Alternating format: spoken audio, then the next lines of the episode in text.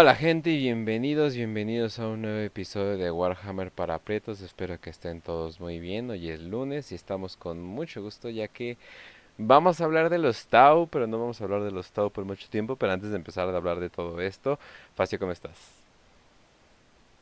Muy bien, Kench, aquí. Un nuevo lunes, un nuevo episodio. Un episodio que pues, tenía ganas de grabar desde hace ya bastante tiempo. Porque como ya dijo Kench, no hemos hablado tanto de los Tau personalmente no es que me guste mucho hablar de los Tau, tampoco. Pero pues toca, hay veces que honor a quien honor merece y hay personajes que valen la pena. Incluso en facciones que tú pues, no te gustan o facciones... Por lo menos todos en Warhammer podemos encontrar un güey de cada facción que nos, nos guste como personaje. Y pues ese es el caso, este es el caso de pues del gran comandante Oshoba, o Farsight, que es lo más legendario dentro del repertorio de personajes Tau, no solo porque pues, es un buen personaje, sino porque es el único Tau que podemos decir que, pues vamos a ponerlo así, de que, entre comillas, tiene voluntad propia, no como el, resto de su raza, ¿no? Y es, lo que lo caracteriza más que nada. A eso, a eso quería llegar. Y Raz, ¿cómo estás también? Hola Kench, ¿Cómo, ¿cómo, estás? Este, pasando un bonito lunes, un, bonito lunes por la noche, lunes de mandar a chingar a su madre a, los, lunes de eh, Warhammer para Prietos sorprendentemente vamos a hablar de, del único Tau cuyo única cosa que odio es su nombre completo. Eh. El comandante Tau Shas o Biorla Shoba. O pues como, como le decimos muchos eh, contemporáneos a mí, Farsai.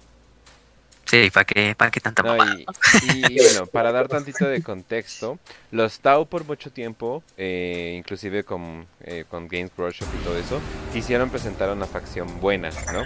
Una facción que no fuera racista, una facción que no fuera xenofóbica, una facción, e, e, etcétera, etcétera. Como que quisieron meterle un poquito de toda esta raza y al mismo tiempo lo presentaron un tantito como algo que nunca habíamos visto, ¿no? Sus trajes son limpios, sus armas son limpias, su manera de, pelear son limpios, etcétera, etcétera. Entonces, pues a muchos no les agradó, ¿no? Así de qué pedo, ¿no? Hay muchos que, que le agradaron, hay mucha gente que pues, creo que nada más prefieren Tao. Pero luego como que se reveló así de, oigan, ellos tienen esta madre del bien común y también tienen eh, todo este control de sus ciudadanos, pero no lo hacen mediante magia, lo hacen como que mediante su química natural de los psíquicos, ¿no? Que bueno, es que ni siquiera son psíquicos, ¿no? Sus feromonas. Sus feromonas y, así controlan a la gente. Y en realidad lo único que tienen, pues, la única razón por la que tienen otras especies es porque funcionan básicamente de carne de cañón. Entonces no, no son buenos, de hecho son bastante culeros, ¿no? El hecho de que los estén utilizando nada más, nada más de esa manera. Pero entonces no vamos a hablar del, no vamos a hablar de los estados, no vamos a hablar de estos estados en específico, sino vamos a hablar de aquel que decidió yo voy a forjar mi propio camino, yo me voy a, yo voy a ir por mi lado, porque ni ellos están bien, ni ellos están bien, y yo no me voy a comprometer, ¿no? O sea, yo simplemente no voy a funcionar así. Entonces, estamos viendo si de por sí los Tau para muchos se consideran los apestados, entonces este güey es el apestado de los apestados. Entonces, por eso también me agrada mucho. entonces, a ver, eh, Facio, ¿cómo empieza esta historia de, este, de esta persona? Bueno, bueno, sí, de esta persona. Vamos, vamos, a, vamos a ponerle persona. Vamos a ponerle persona, ¿no? Eh, persona pescado, tal vez. Como, pero bueno, ¿qué, qué, qué pasa con esta persona? Pues como bien decías, hoy no vamos a hablar de los Tau, vamos a hablar de el Tau. Y bueno, el hombre que íbamos, que, el Tao que conoceríamos a futuro como Shaso Biorla o Shoba Kais Montir, su nombre completo, eh, nació en el planeta de Biorlos. Biorlos, recuerden que el sistema de los Tau, de planetas, está medio raro.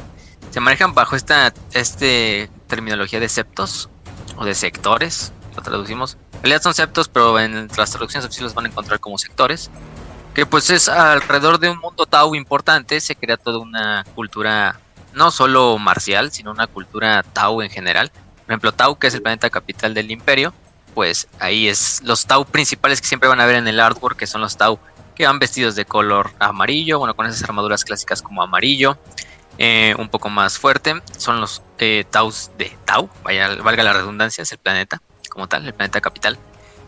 Pero Biorlos es un planeta que está un poco más alejado, está un poco casi casi en la frontera de lo que es la, el Golfo de Damocles, de lo de la segunda esfera de expansión, Recordamos que el, el, Imperio Tau les llama a sus cruzadas, a sus campañas militares, esferas de expansión.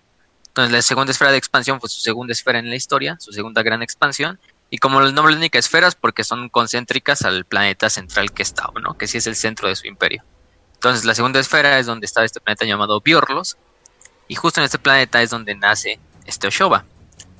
Oshoba, perteneciente a la. Vamos a llamarlo Oshoba por el momento. Ahorita le vamos a cambiar el nombre. Van a ver que bastante tiempo le vamos cambiando el nombre a, Farsight. O le podemos decir Farsight, mejor para que no haya problemas. Sí, mejor. Farsight, sí, mejor quede en, ese, en, esa cosa. Farsight nace en este planeta de Biorlos, ¿no? Nace y como todo miembro de la casta de fuego, desde temprana edad, él tiene que ir a la academia militar, a la academia de soldados, para criarse en lo que es su casta. Recordemos que las castas aquí en el Imperio Tau no es fácilmente... Agua, fuego, aire y... Y tierra. Este, no son fácil, bueno, es imposible más bien cambiarte de casta. No solo porque legalmente en el Imperio Tau no lo puedes hacer, sino porque incluso cada casta es diferente de las demás castas. predispuesto, físicamente. Sí. o sea, es que es genético. Es genético en cierta parte, porque ya dijimos, los de la casta de agua, por lo general, son de un temperamento tranquilo, son más delgados, son un poco más de estatura promedio. Los de la casta del aire son altos porque como están en ambientes de, gravedad cero, tienden a ser muy altos y débiles. Eh, por eso están manejando las naves. La casta de tierra es todo lo contrario, son chaparritos, son manlets, pero por lo mismo son tan buenos trabajando lo que es la ingeniería, la arquitectura, la albañilería, la ciencia. Bueno, en general la ciencia y la tecnología ellos la manejan en el Imperio Tau. Todo lo que tenga que ver con eso. Luego, la casta del fuego, que es la casta bélica, la casta marcial, la casta militar, son puramente guerreros de estatura alta, no tanto como los de la casta del aire, fornidos a comparación de los demás tipos de Tau. Y pues obviamente con este temperamento totalmente disciplinado, militar. Aguerrido, aguerridos. Determinados, son... Justamente de ahí viene también el, el, nombre de Fire Warriors, ¿no? De guerreros de fuego. Sí, Guerrero del Fuego porque pertenece a la casta del fuego, ¿no? En este sentido, pues son, digamos, podemos decir que es de las castas que más se rompen la madre por el imperio, junto a la de la tierra tal vez, eh, también la del aire.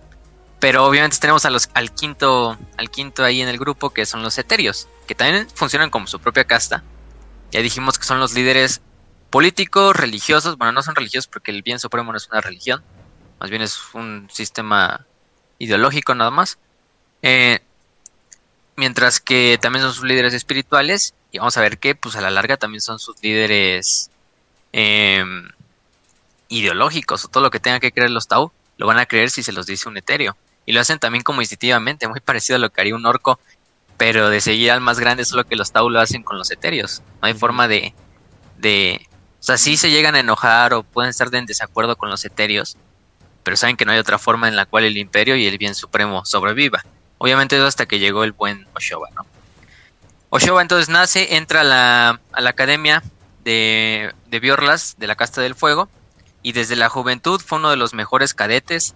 Eh, siempre ha tenido, siempre tuvo ese talento innato de buscar patrones, no solo en sus aliados, sino también en los enemigos. Esa gran capacidad de liderazgo, ese gran carisma, también es algo importante, el gran carisma. Eh, también esa gran determinación y esa gran peculiaridad que no se ven muchos guerreros del fuego, que es así como de yo me voy directo a los, a los madrazos, nada de que nos quedamos hasta atrás, como lo harían la mayoría de los guerreros de la casta del fuego. Y también por lo mismo de que Biorlos era un planeta un poco más alejado del imperio. Y también pues está en una zona pues fronteriza con muchas zonas de guerra. Entonces habían, era un tipo de población Tau un poco más, más aguerrida en ese sentido, ¿no? También la ideología cambia en cuanto a los septos.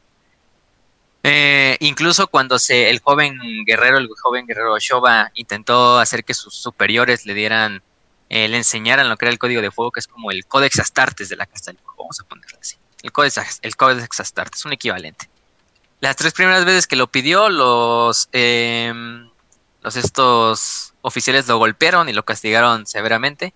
Y, la, y a la cuarta, ya que les pidió, pues agotados de tanto les estuviera pidiendo y pidiendo y pidiendo, pues ya lo aceptaron y le introdujeron este sistema de cúpulas de batalla, que son como zonas de entrenamiento donde entrenan a los cadetes.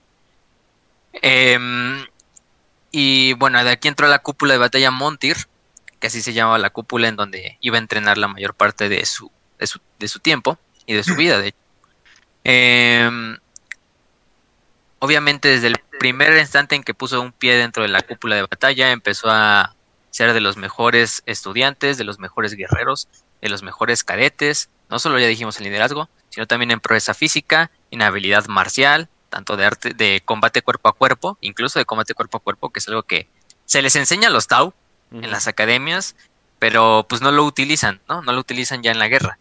Simplemente ese combate cuerpo a cuerpo es para utilizarlo, por ejemplo, contra otros Tau. Si no, o sea, te golpeas contra otro Tau cosas de ese estilo. Pero nunca enfocado a que el cuerpo a cuerpo se utilice en la doctrina de batalla de los guerreros del fuego. Es su cardio. Van a ver que los guerreros del fuego, sí, es nada más el cardio.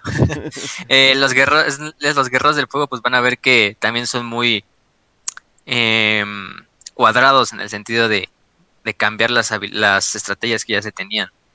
Muy parecido a lo que hacen los Marines con el Codex Astartes. Eh, no todos los, no todos los grupos de Space Marines, pero los guerreros del fuego son parecidos en ese sentido. Eh, incluso se aprendió todo el código del fuego de principio a fin. Llegó incluso a descifrar códigos y señales de combate que utilizaban los oficiales y superiores.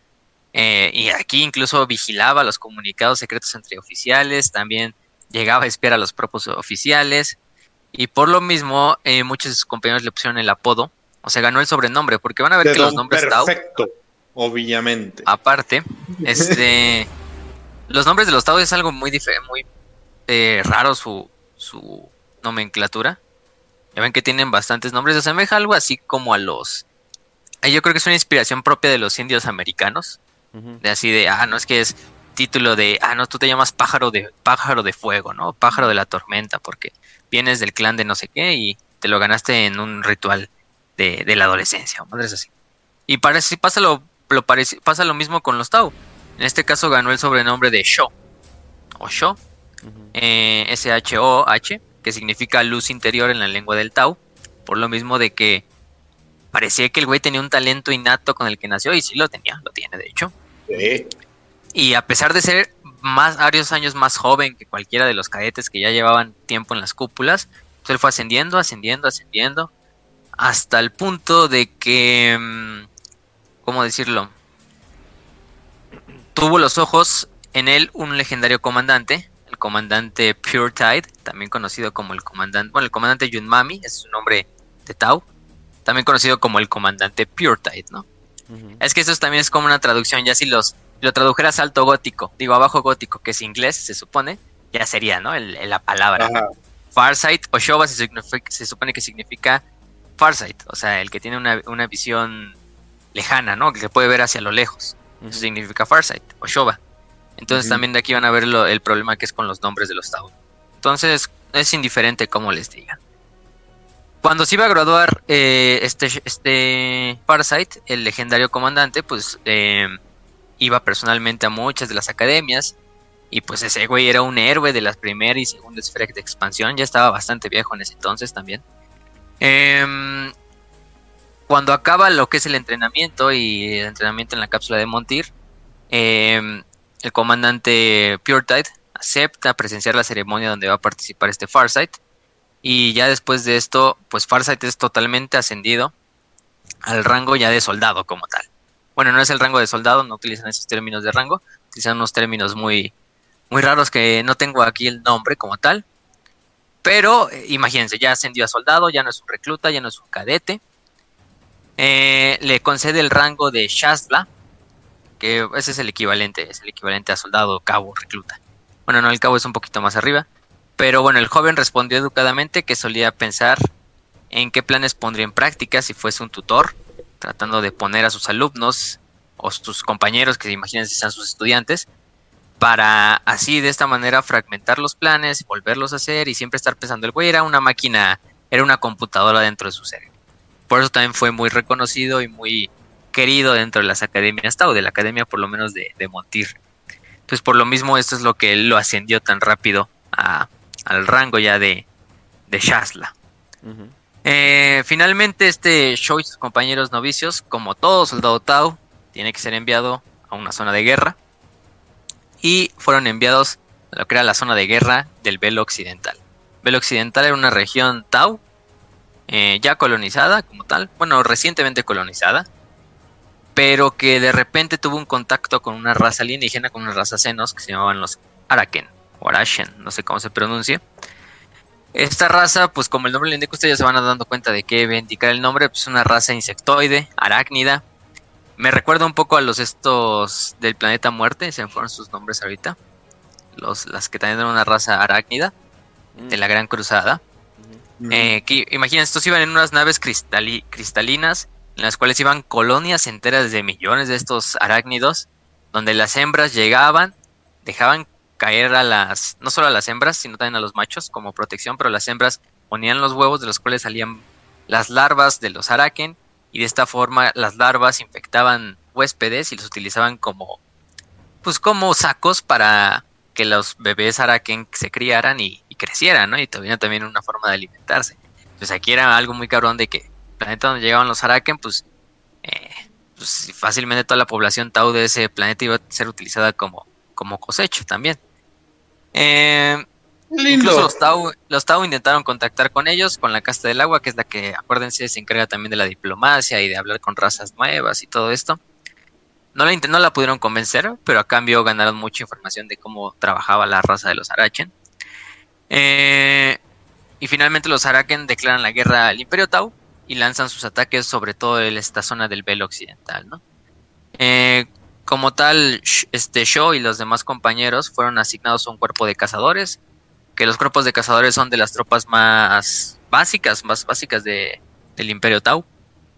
Los van a ver clásicamente con su rifle, con su rifle de, de plasma, que es este rifle largo, em, que dispara rondas de plasma, por lo menos es bastante destructivo incluso aunque sea un rifle Tau. Ya por eso es uno de los problemas principales que tiene el Imperio cuando enfrenta a los Tau, porque muchas de sus armas están basadas en tecnología de plasma, y la tecnología de plasma, pues sí es buena, incluso al punto de que supera las armaduras de ceramita, como ya hemos dicho en otros episodios. Eh, hablando desde, desde ámbito como medio científico, se supone que el plasma que han logrado hacer en la vida real es te quema, es básicamente como si hicieras un magma artificial. Sí. Entonces, o sea, tú puedes poner a partir de una combinación de, eh, gases y creas plasma por, por, una mecha.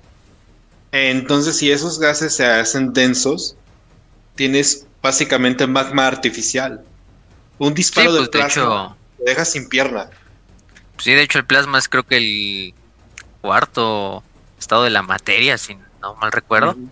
O sea, es algo bastante poderoso en el sentido, incluso, por ejemplo, yo utilizo la analogía de Halo, donde te van a ir más de plasma. y ah, ahí en muchas novelas te describen como el plasma.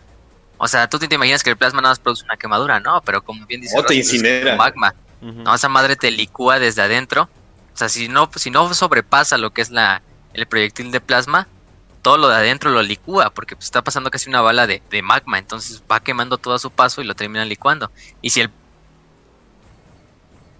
Oh, ahí sí cierto. Ah, sí cierto, gente, no les habíamos dicho, pero Facio está teniendo un poquito problema de lluvia, entonces tenemos un poquito de problema de desconexión.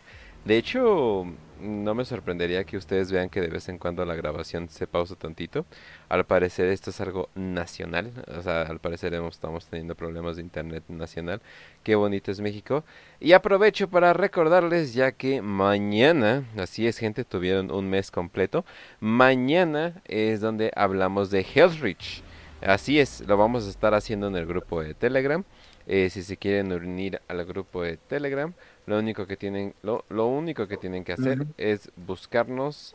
Eh, espera, espera, espera, estoy buscando el, ah sí, buscar la página que es simplemente Warhammer, bueno, el canal que es Warhammer para Pritos y en la descripción está el link para el grupo. Ahorita todo el mundo se puede unir, ahorita no tenemos problema que se vaya a unir más. Obviamente ya cuando seamos más, yo creo que vamos a empezar a restringir el número de gente que puede entrar porque he visto los grupos grandes y es, o sea, nadie puede hablar, o sea, es un horror, o sea, entonces eh, también queremos como que mantenerlo un poquito chiquito hasta eso, bajo muchas comillas, pero se pueden ir a t.me e diagonal WPP comunidad, ahí mañana a las 9 pm CDMX, hora de CDMX, vamos a abrir llamada y vamos a estar hablando sobre Hellrich. Este va a ser como que nuestro primer eh, día de que podría ser este va a ser nuestro primer eh, día de nuestro club de lectura. Vamos a hacerlo una vez al mes. Y yo creo que ahí mismo vamos a decidir cuál va a ser el siguiente libro, ¿no? Pues sí, yo creo que sí. Eh, la verdad es que hay mucho de dónde agarrar y muy probablemente van a agarrar herejía algo así porque son los que tienen más al alcance. Entonces, yo calculo. Sí, tal vez, eh, tal vez estamos en Es que, ay, bueno, yo diría que nos alejáramos de la herejía un ratito. Digo, como le hicimos con el programa, ¿no? O sea, como que de poquito en poquito. Porque inclusive el primer libro de la herejía sí está denso. O sea, los primeros, o sea, está bastante denso. Aunque bueno, también es Hellrich para mucha gente como que sí, como que le saca de onda el lenguaje que utilizan, ¿no? Al principio, ¿no? Al principio, ¿no? Ya luego ya como que le entienden, pero sí. Entonces, eh, mañana, 9 pm, vamos a abrir llamada y vamos a platicarlo. Eso no se va a subir a YouTube, no se va a subir a ningún lado. Simplemente vamos a estar hablando... Convivencia. Exactamente, una convivencia de comunidad. Es más, hasta la voy a ir poniendo gente. Pero bueno. Este... Ya, listo, perdón, estamos... Ok. Ah, no, sé tenías, que decir algo antes? Eh, no, nada más quería, pero lo puedo guardar para el final. Lo puedo guardar para el final.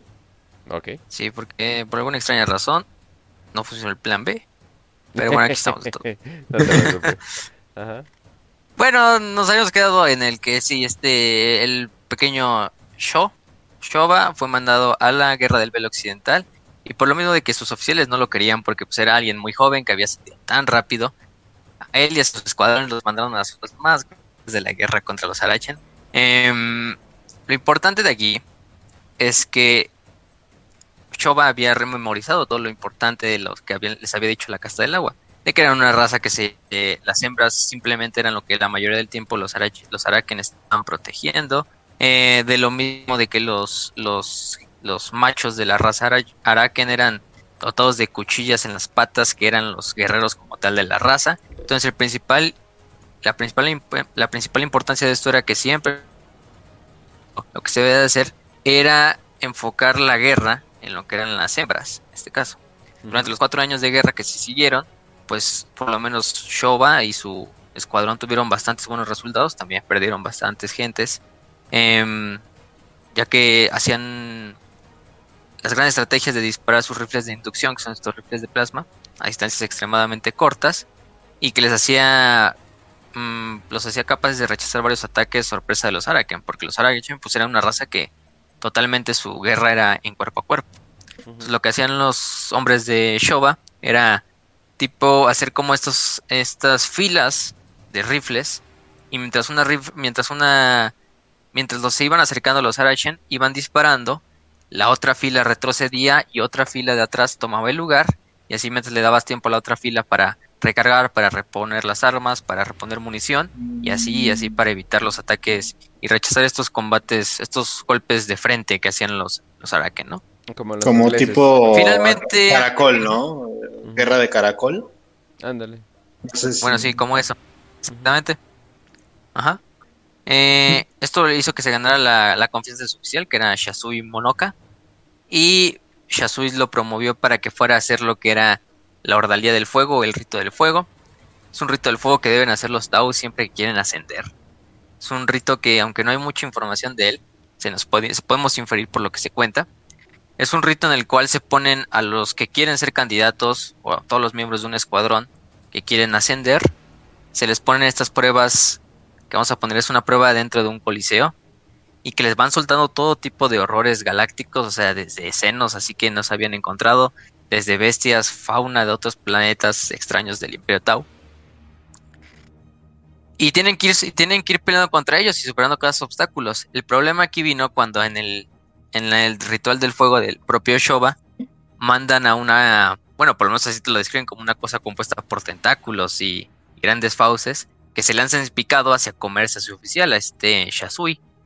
Entonces Shoba se lanza, quita del camino a Shasui y finalmente la, la bestia esta termina haciendo pedazos a, Oshoba. El guerrero Tau murió ese día. pero sobrevivió. y aquí, aquí, aunque murió, si ustedes así lo, así lo lean y van a ver, pues murió aquí, este Oshoba murió en este, en este punto. Pero en realidad aquí lo cagado de los rituales de fuego es que el fin del ritual de fuego y los que van a pasar el ritual del fuego son los que mueran dentro de dentro del examen.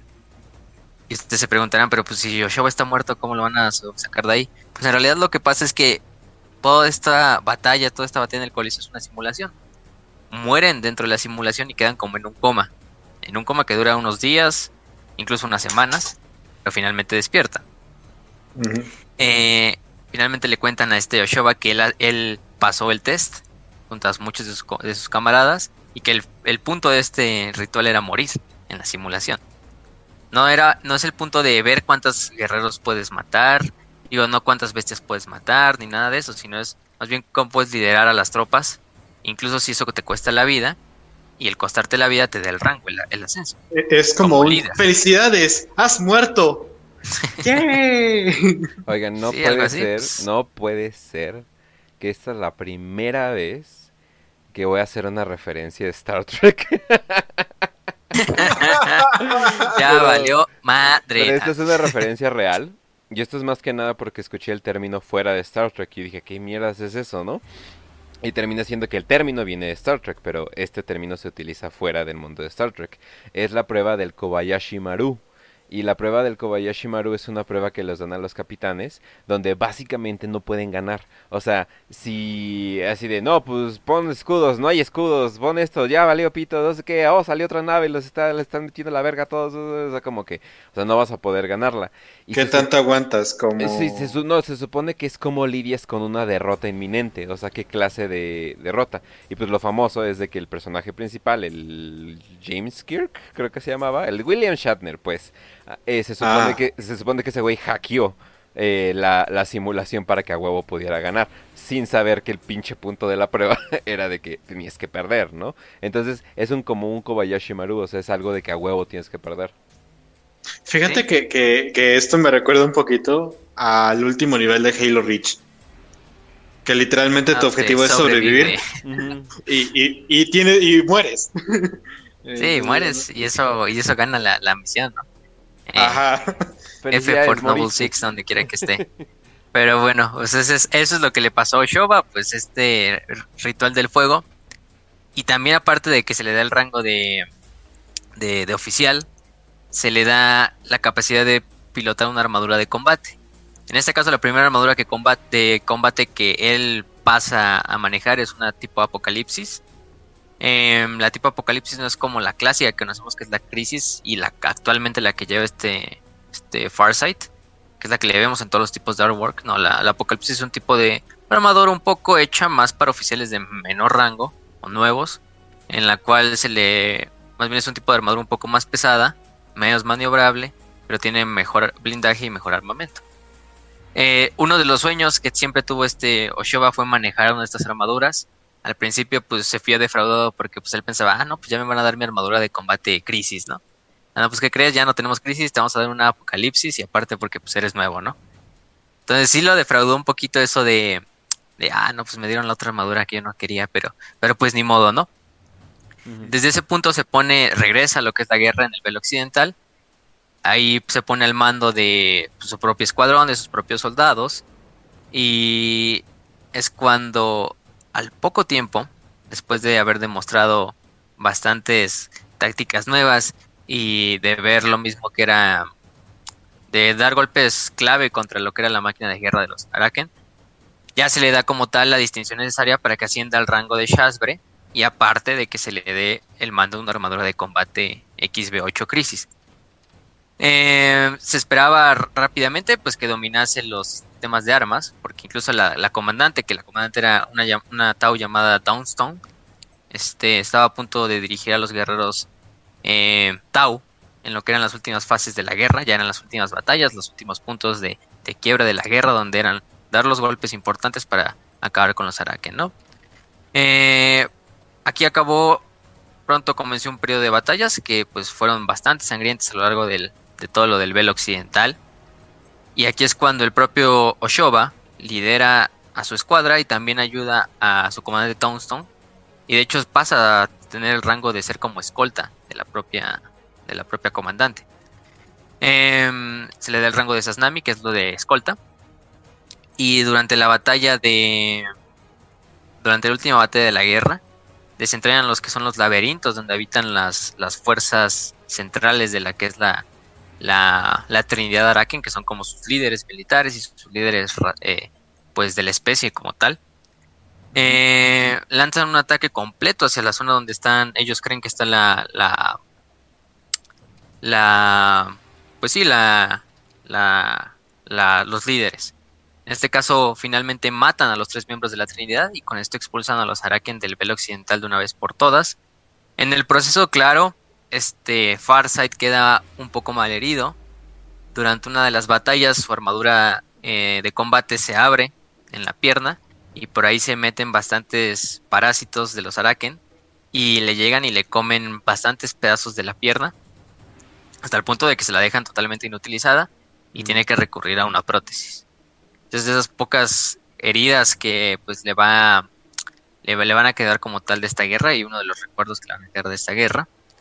Pero es la guerra que lo ven hacer, la guerra que lo forja como tal y la guerra que pues le va, le va, a dar más rango.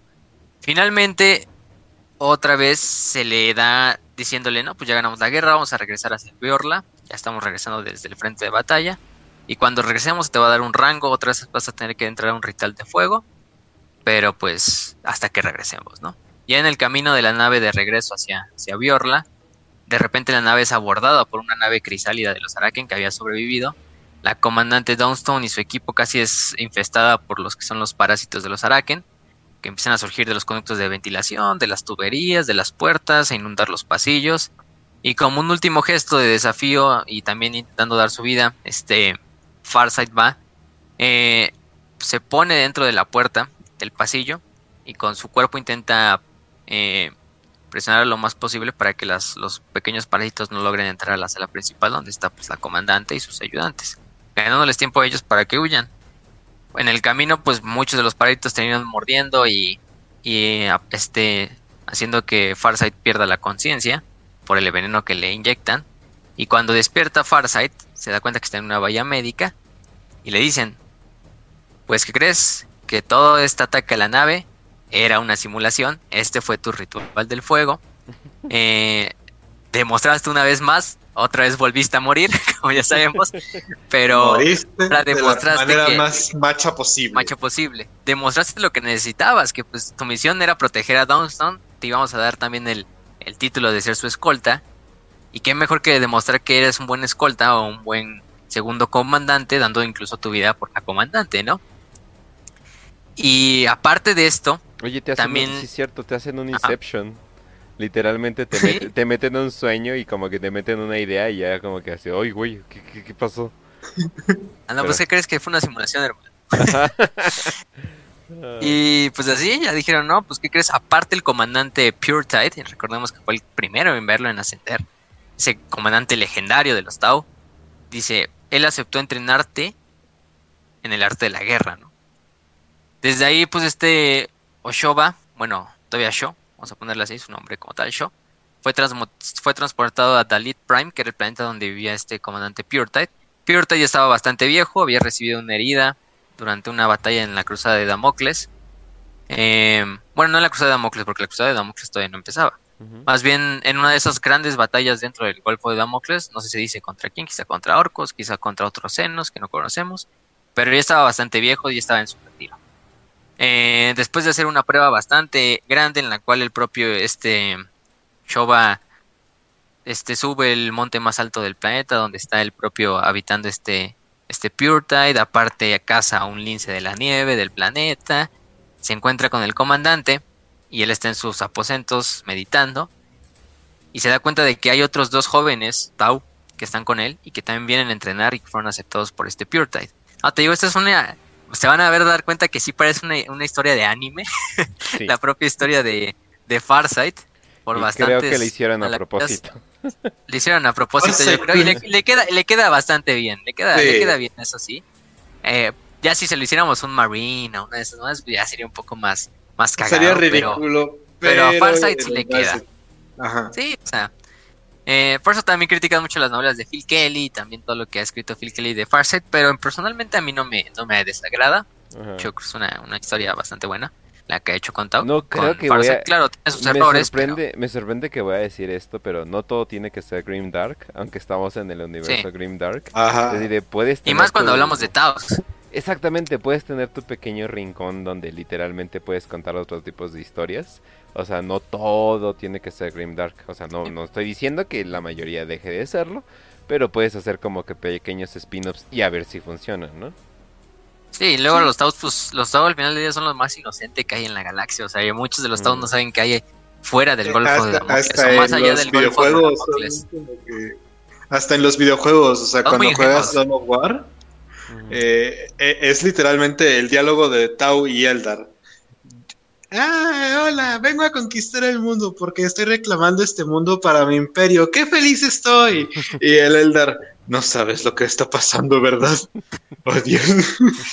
Sí, o sea, es que el Tau se pone así a dar su discurso todo épico, así todo motivacional y el Eldar así como con el, así como el Doom. Yo ya me es lo que está pasando. esto no vale la pena. Sí, así, eso es lo que pasa con los Tau, pues los Tau viven en su propia esferita de, de aquí todo y Oye, pero, cierto, pero pues ya, Farsight de hecho es lo que pasa con Farsight. Mencionamos exactamente porque ya porque le dicen Farsight, o sea, exactamente porque Todavía no, todavía ah, no, a eso vamos. es la siguiente parte. eh, bueno, todavía no, todavía nos falta un poquito, pero ya vamos a llegar a eso. En este caso, pues ya había dicho que había otros dos estudiantes con, con Farsight. En este caso, una se llamaba Shazira, que posteriormente va a ser conocida. Muchos la conocerán por su otro nombre, que es Shadowson, la comandante Shadowson. Eh, y el otro. La paletita congelada. la waifu que, rompa, que rompe el corazón de los custodes. que hasta madreándose con. O sea, aparte de dejar así el pobre Kitten, aparte de. Hay bastantes árboles donde está madreando personalmente con Space Marines, ¿no? O sea, otro desmadre también. También Shazira es de esos personajes Tau que valen la pena. En mm. realidad, pues todos se están dando cuenta de que todos los personajes Tau que valen la pena son los comandantes, más que los propios etéreos, porque pues, son los que se rompen la madre final del día por el imperio. No viven, raro, ¿no? viven, no viven en el planeta central Tau viviendo con todas las comodidades posibles y mientras ¿Quién lo diría? Yo nunca me hubiera imaginado que la gente que tiene los privilegios es menos basada que la gente que se parte la madre. Hmm, pues qué extraño. ¿Quién lo pensaría? ¿Quién lo pensaría, no? Tantas veces que lo hemos dicho con el Imperio, pero ¿quién lo pensaría que iba a pasar esto con los Tau? querrá decir Games Workshop?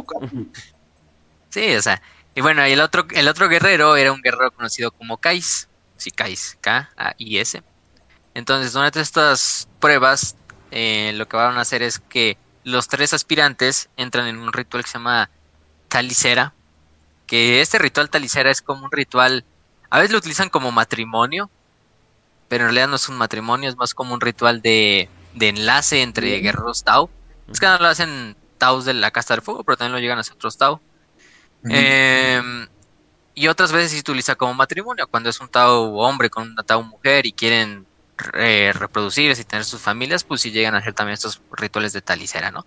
Pero en realidad esos rituales de talicera se hacen con cualquier, con cualquier que tú consideres tu camarada o tu, tu, amigo. Y en realidad es un ritual, es una ceremonia de unión en la cual em, los tres este, compañeros, en este caso son tres compañeros, Kais, Shazira y este, Shoba, eh, se lleva a cabo con un cuchillo ceremonial que se forja para esa ocasión y que cada uno se dibuja en el pecho. Uno le dibuja al otro el símbolo del clan al que actualmente, al que ahora pertenecen. Al hacer este ritual se crea como un mini clan entre esas tres personas, ¿no? En este caso esas tres personas, dos personas, quizás cinco personas, quizá más. Y se lleva este símbolo. Y el ritual concluye cuando los participantes beben un líquido alcohólico muy caliente llamado Kijusa. Pues, es como un saque de los Tau, no sé. me imagino. Eh, y ya ese es el ritual de Talicera. Los tres forman este, este enlace. Y pues aquí se ve lo importante de los tres personajes. Un enlace entre cinco. Se van a ver que. Vaya, vaya, ¿eh? Los Tau al parecer. Hasta entre diez, imagínense. Ah, son de mente abierta, ¿eh? Ah, caray. Son de, son de mente abierta. Sí, sí, sí, es algo, algo cagado. De hecho, la palabra talicera creo que literalmente la traducen como matrimonio o comunión. Ya se pueden dar cuenta también. Ah, la verga, la comuna, el sueño. la fachocón, ¿no? Exactamente, ese es, ese es el talicera.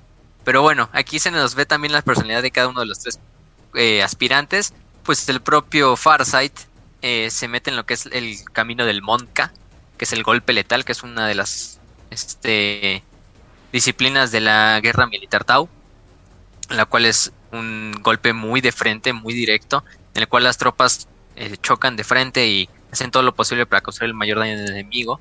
Esta Shazira es más cuidadosa y meticulosa y toma la senda del Kouyon, que es como la del cazador, la del que acecha su presa. Y Kais, que es, más introvertido, eh, busca una forma en la maestría de la senda guerrera de, del Monad, ¿no? Que es más bien como la del lobo solitario, ¿no? De volverte tú el propio, un ejército de un solo hombre. Y Kais lo va a demostrar. Kais es otra historia también. Los tres destinos de estos tres personajes, pues al final del día se separan, se vuelven a unir en algunos puntos, pero cada uno forja su propio camino. Eh, obviamente no al punto como lo forja este Farsight, pero sí van a ver que tres personajes interesantes. De Kais no hay tanta información, pero por lo menos de eh, ya quedó. ¿Cómo si? no sé qué pasó. Pero por lo menos de. Ay, güey. Dije, ah, cabrón, ya, ya nos cayó el. Ya me voy, ya adiós. Nacional, ya nos cayó el Centro Nacional de Inteligencia. Ya valió madres. No sé qué. Pero bueno, al final del día los tres acaban sus estudios con este comandante Pure Tide y cada uno se va a la zona donde, pues a su zona de guerra, a sus nuevas tareas como comandantes, ya que son comandantes los tres toman sus nuevos nombres y títulos en la cima del monte. El comandante Osho, que va a ser Oshoba. De aquí viene ese como O, que lleva al principio del nombre. Oshoba, Osho, pues, todas estas cosas. Porque forman parte de este clan. Y luego van a ver que muchos de los seguidores de, Farsight, al principio de su nombre también tiene la palabra O. Que al final del día se vuelven también unos parte de la familia que es los enclaves Farsight, ¿no? Entonces también está la comandante O Shazira, o Shadowzone, y el comandante Kais. En este caso, pues ya uno se, cada uno se va. Kais eh, sí tiene buenas historias. Kais también. Kais es uno de esos güeyes que también está un poco loco y zafado del cerebro. de ir solo y no, yo, yo me voy a ir a desmadrar solo contra un titán del imperio y nada. y se lo madrea, que es lo peor. O sea, contra, Space Marine solo, ¿no? Ese güey también es un desmadre, pero, pero. otra historia, el, el, el buen. El buen Kais. Este, pero Farsight es lo importante. Farsight, su nueva tarea, ya que acabó la guerra a nivel occidental, pues es ir a una zona de guerra llamada Arkunasha. Arkunasha, que es un planeta fronterizo, que ya pasamos a lo que muchos conocen y también uno de sus momentos más legendarios, que es la guerra de Arkunasha. Arkunasha era un planeta en la frontera, también cerca del Golfo de Damocles, un planeta que recientemente el Imperio Tau había colonizado, apenas estaba empezando a colonizar tenía estas como ciudades burbujas sobre la superficie de Arkunasha, en las cuales pues vivían los Tau y vivían feliz porque el planeta era un planeta totalmente desértico, pero no es un desierto de arena, era un desierto de óxido, de metal. Entonces habían dado cuenta los Tau cuando llegaron al planeta, la casta de la Tierra, que son los ingenieros, los arquitectos, los científicos, habían dado cuenta que debajo de la superficie arenosa del planeta, que pues, era óxido de hierro, había restos de una civilización completamente hecha a base de sus construcciones de metal, con un aspecto muy barroco, muy elaborado. Eh, incluso llegaron a encontrar este no como tal restos de las de los habitantes que viven en ese planeta, pero sí restos de que ese planeta había sufrido un ataque cataclísmico con un calor insoportable que quemó básicamente todas las ciudades del planeta y esa civilización como tal. Y aquí es donde el Imperio Tau empieza a darse cuenta de que pues hay algo más allá del Golfo de Damocles, hay algo más allá del Golfo de Damocles que nos supera totalmente en número, en poder militar y en capacidad. ¿Qué puede, qué, civilización puede destruir un planeta con algo, no? Pues obviamente nos estamos refiriendo, ya saben a quién, al imperio de la humanidad. Entonces aquí fue el primer indicio donde los Estados Unidos estaban, no, pues quién serán estos güeyes. Obviamente al final del día no, no supieron quién eran, pero se están dando cuenta pues como ya pudieron inferir, ese planeta fue un planeta imperial que sufrió un exterminatus después de milenios, quizá siglos, siglos y, bastantes décadas, pues fue colonizado ya como los Tau, pero obviamente ya estaba totalmente todo cubierto por estas arenas de, óxido de hierro. Entonces, también se había dado cuenta que algo importante en el planeta era de que las tormentas, porque había tormentas de, de óxido en todo el planeta como si fueran tormentas de arena, que incluso podían destruir las armaduras de combate, o sea, fácilmente podían destruir eso, tan fuertes que eran las tormentas, y de pues, que era propio metal, no era una tormenta de metal casi. Eh, pero las tormentas pues seguían un patrón medio raro, o sea, las, las seguían un patrón así random, pero en el momento que estaban cerca de una población de seres vivos, como tal, la tormenta como que se acercaba hacia donde estaban los seres vivos, hasta totalmente a destruir, y incluso aunque los seres vivos se movieran, la tormenta pareciera que lo seguía. Obviamente los etéreos dijeron, no, pues es simplemente algo que no entendemos del ecosistema de Arkunasha. Ustedes no se, no se espanten, no son los fantasmas ni de los que vivieron aquí, ni nada de esas cosas por el estilo, ¿no? Pues ya sabemos, si un planeta sufre exterminatus es por algo, ¿no? La mayoría de las veces es por contaminación del caos. El caos, además de crear demonios y, y rituales todos enfermos, pues hemos visto que a veces incluso llega a manifestarse en el clima, ¿no? Como por ejemplo en Cygnus, en la, en la herejía de, de, Horus. Entonces, pues ustedes ya podrán inferir qué pasa con estas tormentas. Pero bueno, los Tau al, principio dijeron, ah, pues no, no, no importa. Este, simplemente no se acerquen y ya. Estas, estas pero a pesar de todo, creo que le choqueó más el hecho de que, así, holy shit, el imperio o sea, el concepto de exterminatus, ¿no? O sea, el concepto de sin discriminar matar todo un planeta para ellos y era como, a la verga, o sea, pues, no solamente pueden hacer eso, sino de que lo hacen. O sea, es como que sí. es algo que los choquea completamente a ellos porque ellos son Sí, eso que ahí todavía no lo descubrieron. Ajá, exacto. Porque ahí nada más dijeron, ah, pues algo destruyó este planeta con gran calor y no sé qué, o sea, no, sabemos qué fue ni nada. Todo, sobre todo porque la filosofía de los Tao es abierta con muchas, muchísimas razas y especies, o sea, cada, cada vida llega a valer, tiene un cierto valor, entonces destruir un planeta entero que tiene población, entonces sí es como que, no, ¿por qué haces eso? Sí, es que, y pues los Tau dijeron, no, pues aquí hay algo, hay algo que está turbio del otro lado del Golfo de Damocles, pero pues todavía falta un poco para descubrir qué es, ¿no? Y de hecho los Tau ya tenían contacto con humanos, porque había humanos en colonias muy alejadas, o que eran colonos así que pues de repente agarraron una nave y llegaron a otro planeta. Pero pues ellos pensaban, ah, pues otra raza más ahí que algún día vamos a encontrar su centro y vamos a poder incluir a nuestro imperio, ¿no? pobres ingenuos, pobres ingenuos, pero bueno, es otra historia. Eh, obviamente, por lo mismo de que era un planeta bastante, con condiciones climatológicas bastante fuertes, la población de Arkunash era una población Tau que también era bastante eh, fuerte en el sentido de la guerra y todo esto de sobrevivir. Y el problema vino cuando de repente, eh, sin motivo alguno, los escáneres orco, digo los escáneres orcos, los escáneres Tau alrededor de Arkunasha empezaron a detectar varios glifos de naves que se acercaban con gran rapidez hacia el planeta. Pero eran cientos de miles de naves. Cientos de miles de naves que cuando se dan cuenta de tanta radiación que expelían, no eran naves Tau.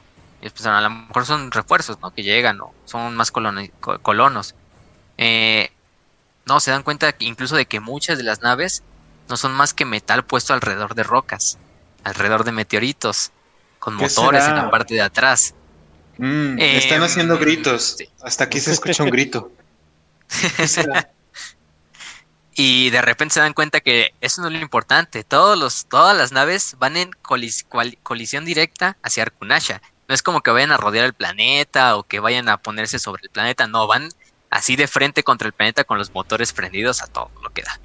Vaya, de repente, que le vale madre la estrategia, me pregunto. ¿quién, ¿quién será? ¿Quién será? Bueno, ya para hacerse las más largas, pues era el Wack Doc. ¿sí? MacDoc, eh, liderado por un caudillo orco llamado Tufjo. Tufjo era. Es algo, es algo importante la historia de Tufjo, nada, la voy a decir rápido. Es una historia corta. A ver, Pero. Está como golpeando tu micrófono por alguna razón. Sí. Espera, déjate abajo tantito por el momento. Ahora está, creo que ya no escucha. Ya. Va. Entonces, bueno, Tufjo era un eh, caudillo orco que tiene algo este que lo denota o lo aparta de los demás caudillos orcos. Él era un painboy, era un médico orco, era un matasanos orco, ¿no?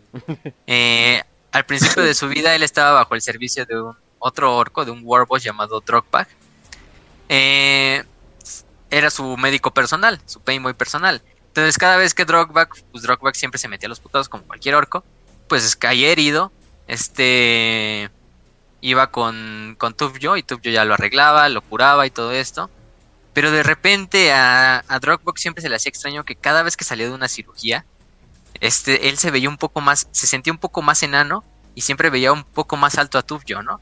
Entonces así se empezó así, y pues como constantemente este eh, iba y se agarraba putados, pues constantemente tenía que este meterlo a quirófano este este Tubio.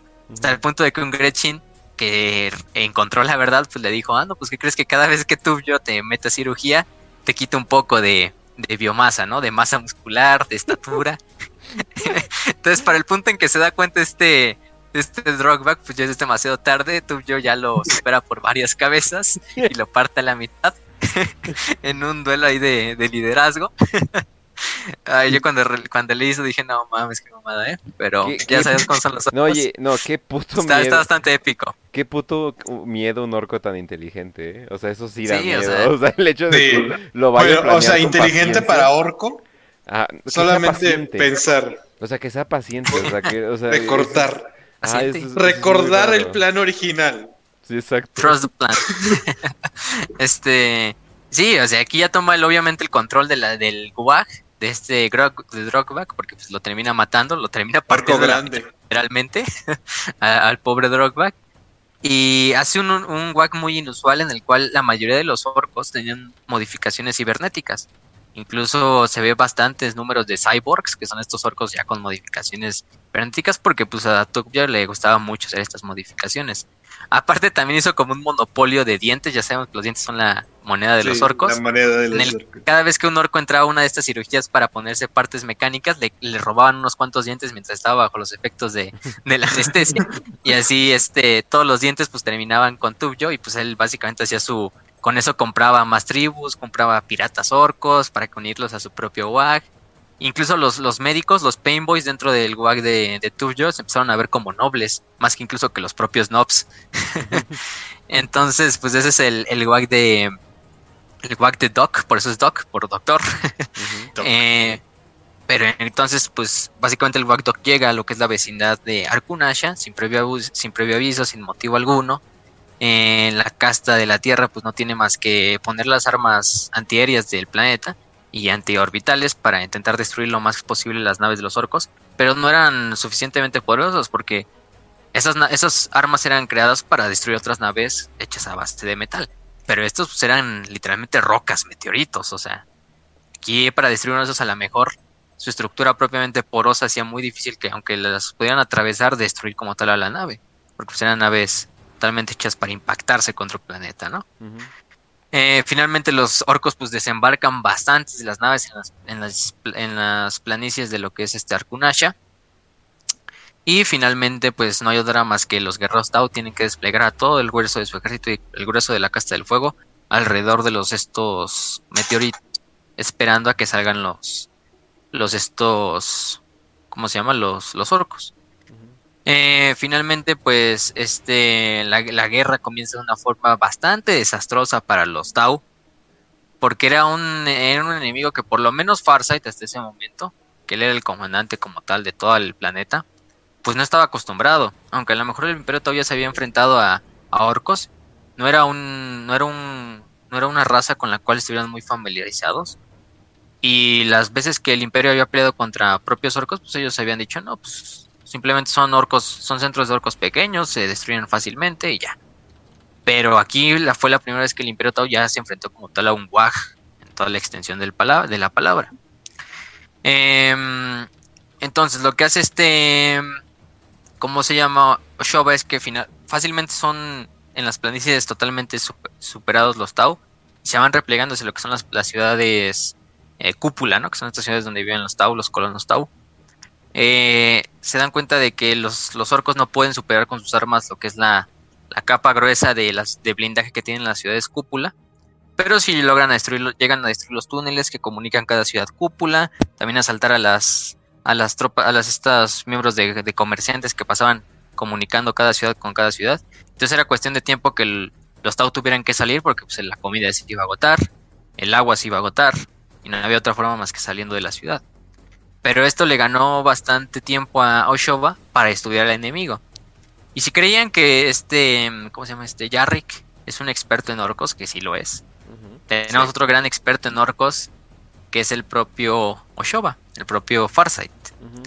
Farsight se da cuenta que los orcos tienen una... Dice, pues si no podemos vencer a los orcos, conviértete en el orco, ¿no? Casi casi lo, puso así de esa forma. Se pone a estudiar a los orcos bastante de cerca, también empieza a mandar drones para que incluso capten las señales de los orcos de radio, también que capten o graben las, las conversaciones que tienen los orcos entre ellos.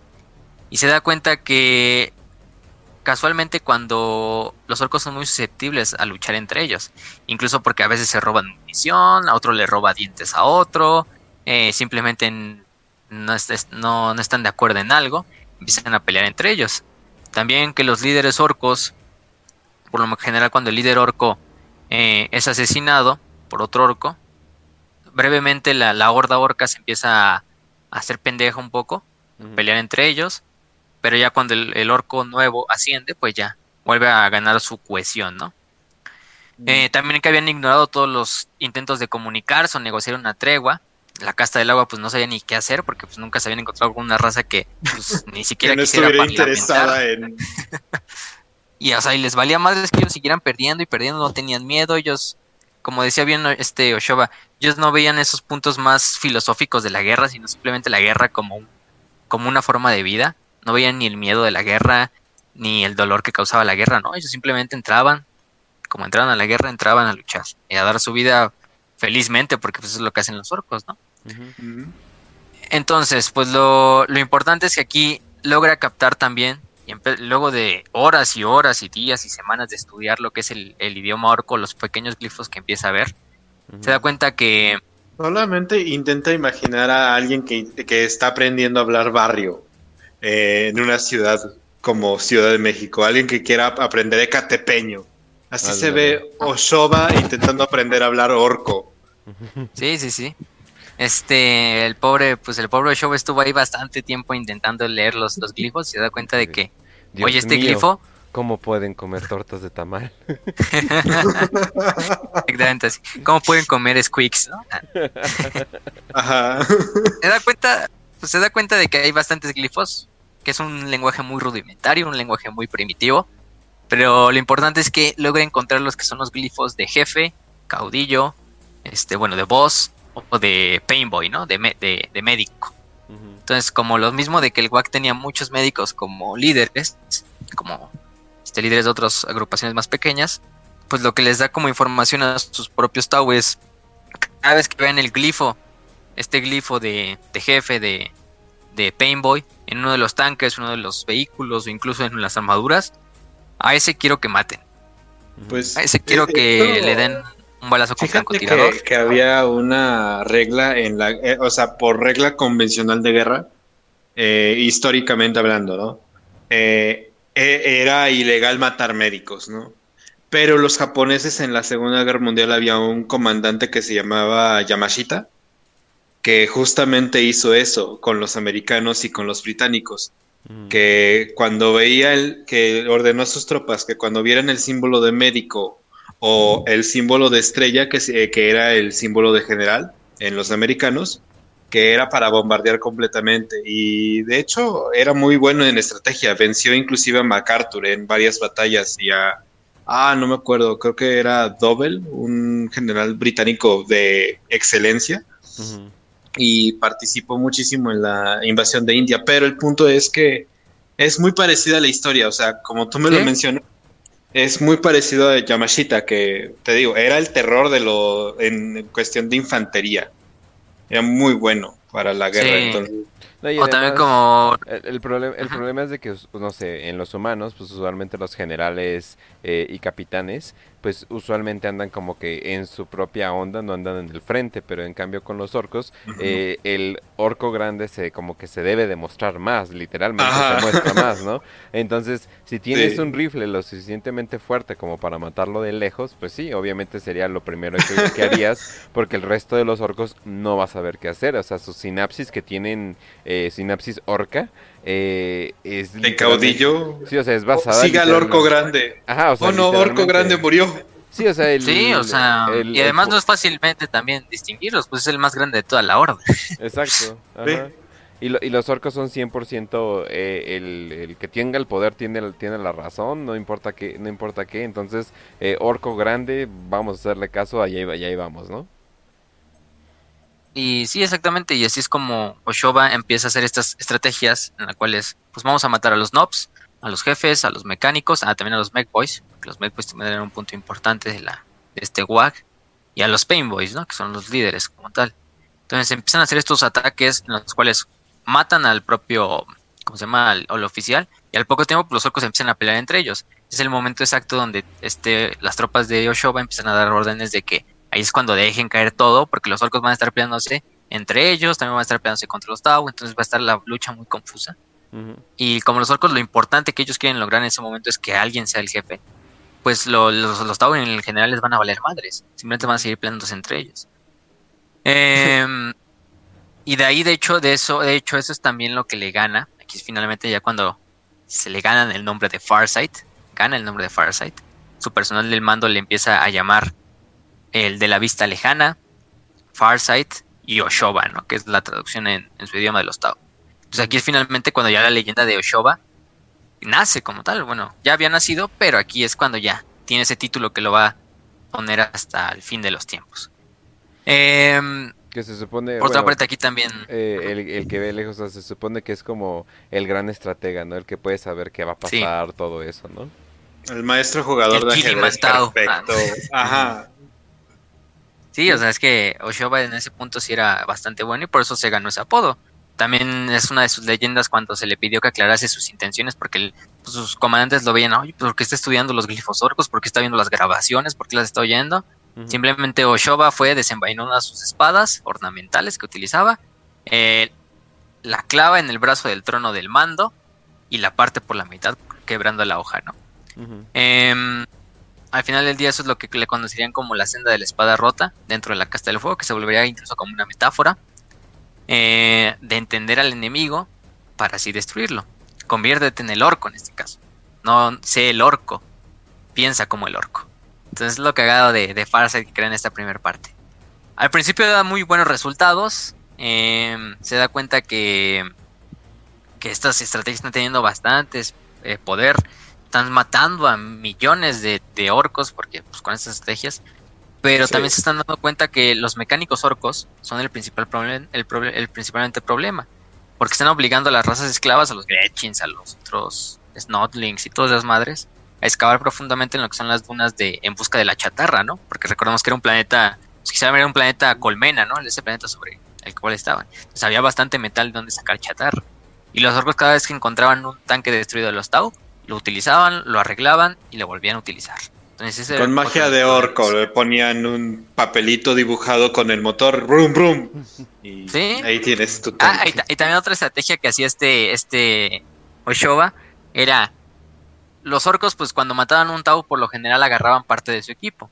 Por lo general también se llevaban muchas veces los radios, los equipos de comunicación de los Tau, y pues se los llevaban y se los colgaban y los utilizaban ellos mismos. Entonces lo que hizo este Farsight es de las grabaciones eh, de audio que sacó de los, de los orcos, las em- aunque no había nadie que hablara el idioma y no podían ellos hacer el idioma orco, lo que hacían era recortar partes de, de los audios, ponerlas juntas y así hacer mensajes, ¿no? Y los mandaban a través de las telecomunicaciones de los Tau para que llegaran a los radios de los Tau que estaban, pues no sé, en el bolsillo de un orco y el orco pues escuchara la voz de otro orco.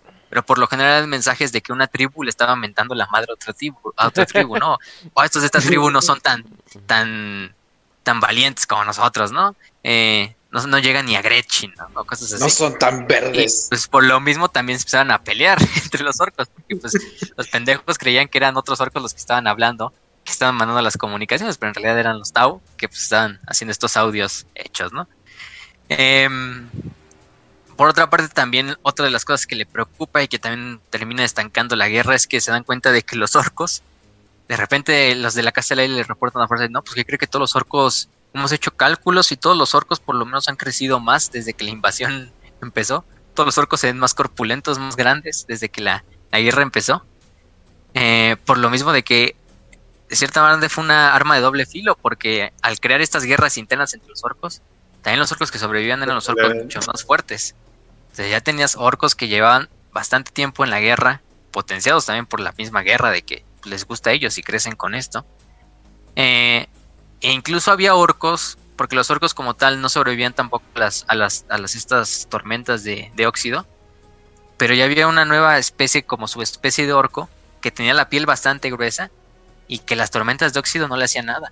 Entonces había bastantes grupos de orcos que iban dentro de los ojos de las tormentas, de los tornados, que se iban escondiendo a través de ahí, porque como los, los Tau no podían entrar a ellas, obviamente, los orcos se escondían dentro de la tormenta y ahí pasaban totalmente desapercibidos a los grupos de francotiradores, a los grupos de todo esto. Y aunque muchos orcos se morían en el, en el intento de meterse a la tormenta, la mayoría, como ya, ya habían como hecho esta mini evolución, pues ya no les pasaba nada.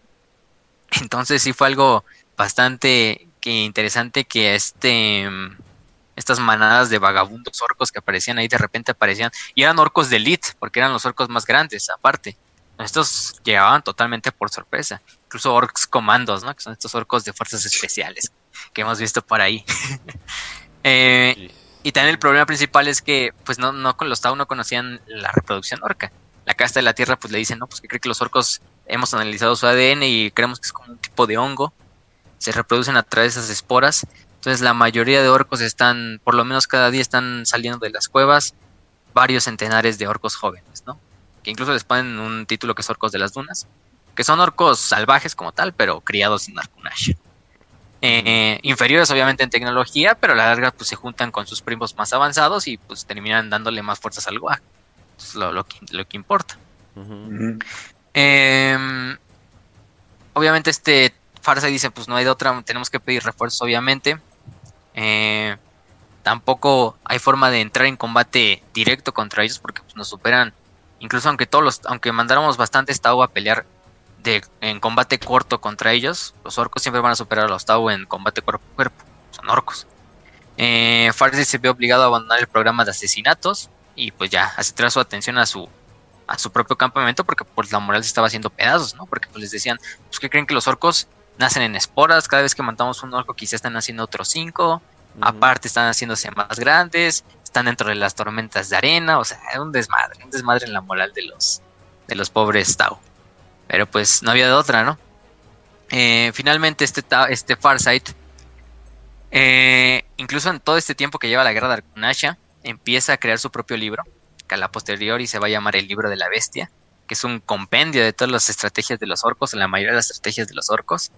Y por eso este Farsight se convierte en uno de los expertos orcos, no solo del imperio, sino de la galaxia, podemos decir, em, finalmente reúne a cada comandante, tanto comandantes Tau como comandantes, por ejemplo, de los Krut, comandantes también de los otros, de otras razas que iban con ellos, Speed, por ejemplo. Eh, y hacen una estrategia también un poco interesante.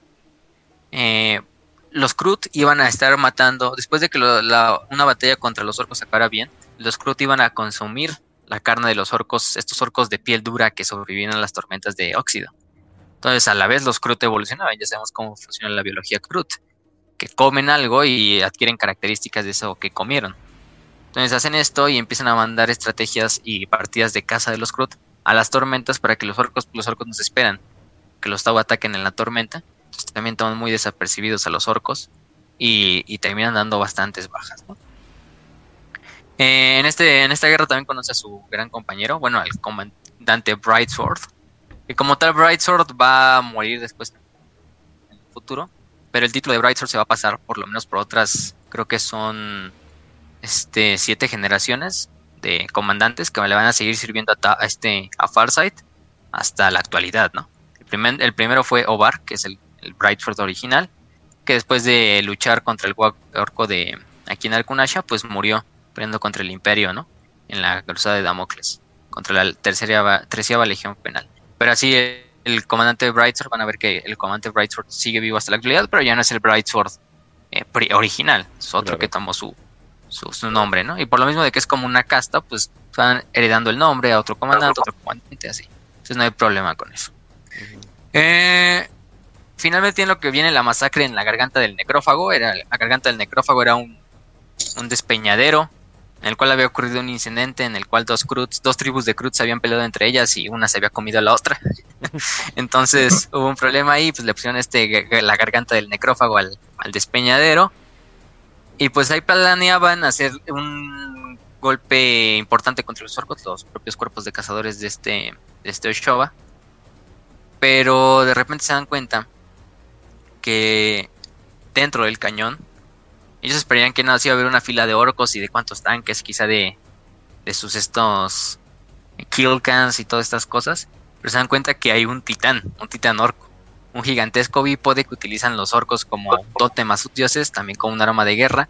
Pero va armado con un taladro diseñado para penetrar las, el, el blindaje de, de las cúpulas de las ciudades. Entonces no había otra forma más que detenerlo ahí, sino iba a hacer un desmadre.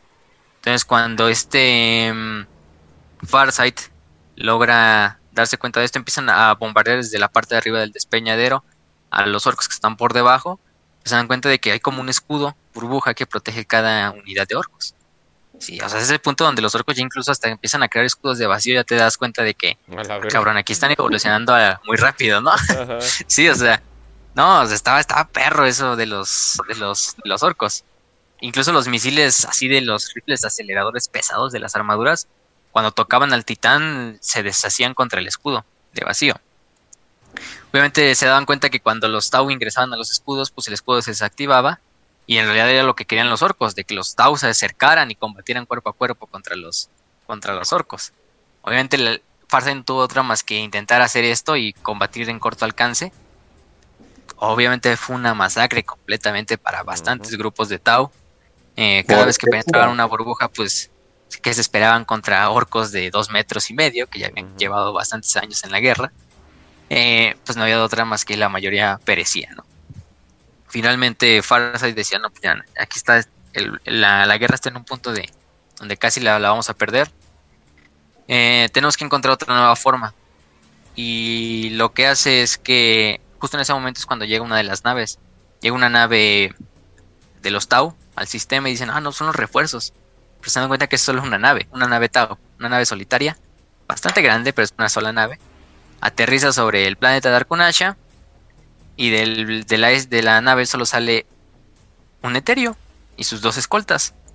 Eh, un etéreo llamado Onshi, que le dice, el consejo, el alto consejo etéreo en Tau, ha decidido que la guerra en Arkunasha es un punto, la guerra en Arkunasha es algo, es una causa innecesaria le da la orden a este Farsight de tienes que evacuar a toda la gente de Arkunasha que haya sobrevivido, ponerlas en las naves y regresarlas a las zonas interiores del Imperio Tau.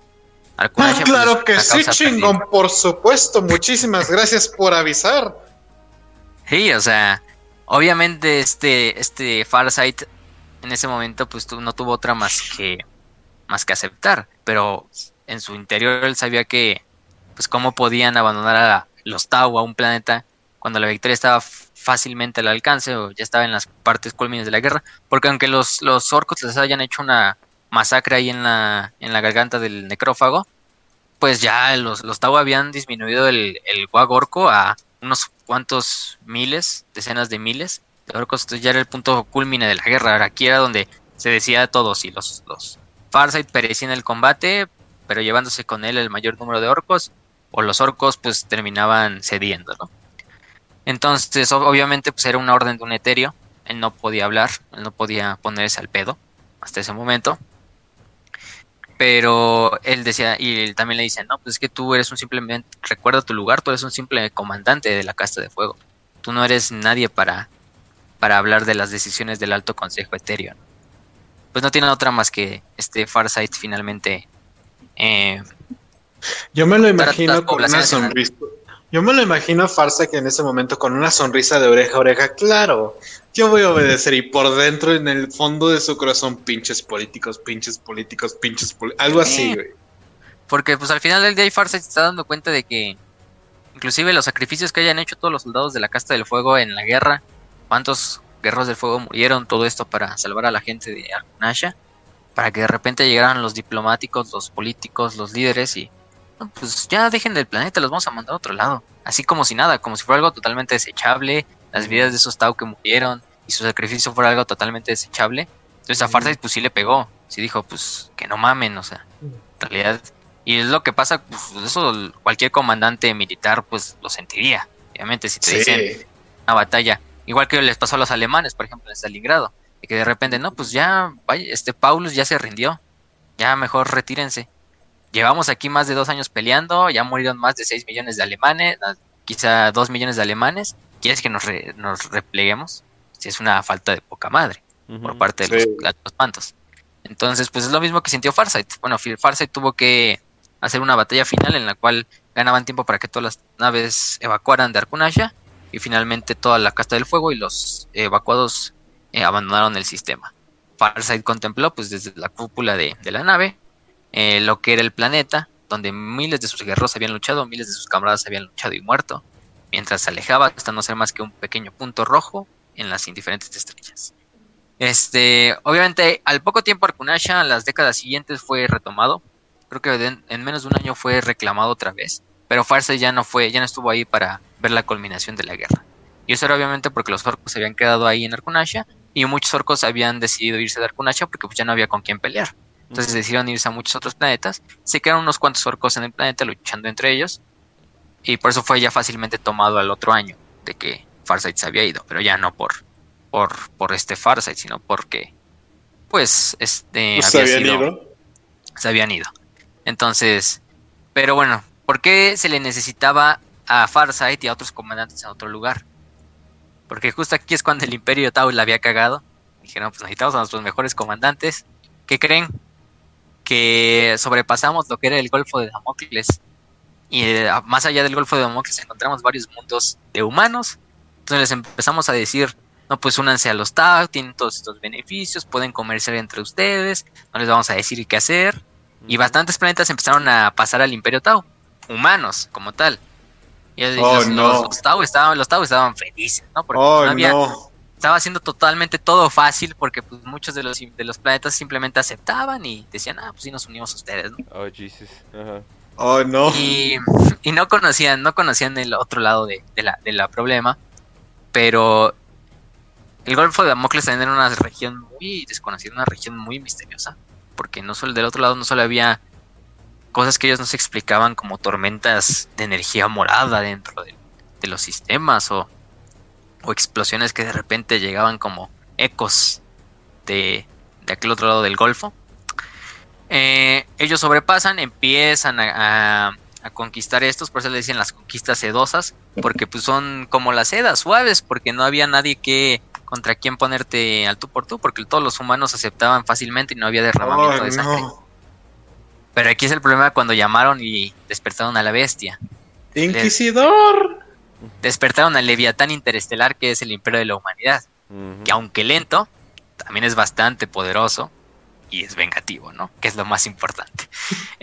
al imperio pues le tardó algo de le tardó algo de tiempo en que llegar las noticias de que pues los, las personas del subsector Timbra, los planetas de la franja este, de repente ya no estaban pagando tributos, que algunos incluso rumores de que los gobernadores planetarios les habían jurado lealtad a, a una raza de senos. Les empezaron y a los llegar, señores del Terra. Les empezaron, a Oh, llegar, no. les empezaron a llegar memes de What fish pussy does to a motherfucker. Y yo ¿qué? ¿Cómo, Sí, nada, nada. ¿Cómo un No, pues pescado aquí puede dijo- tener chichis?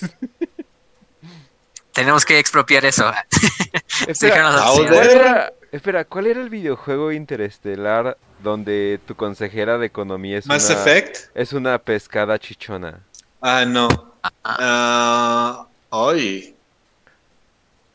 No, no me acuerdo. El Es Stellaris. que-. Es que sí está bien mami, o sea, sí está bien mami la vieja, pero... Kench.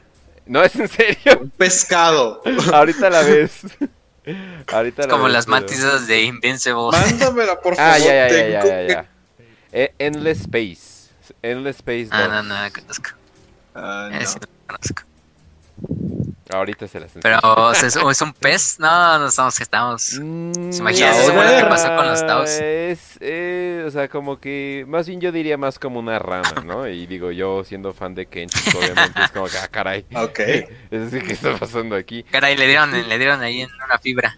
Sí, sí, sí, pero... Una ah, fibra ah, ah, sensible. Ahorita se las enseño a ustedes y al, chat, pero sí, definitivamente veo, veo, veo por qué es así de vieron a la... Es que no mames, no, es que no puedes evitar la cara, güey. O sea, ¿qué pedo con ustedes? ¿Qué pedo? O sea, Sí, no, ¿cómo, o sea- cómo les gustan las Tau? No.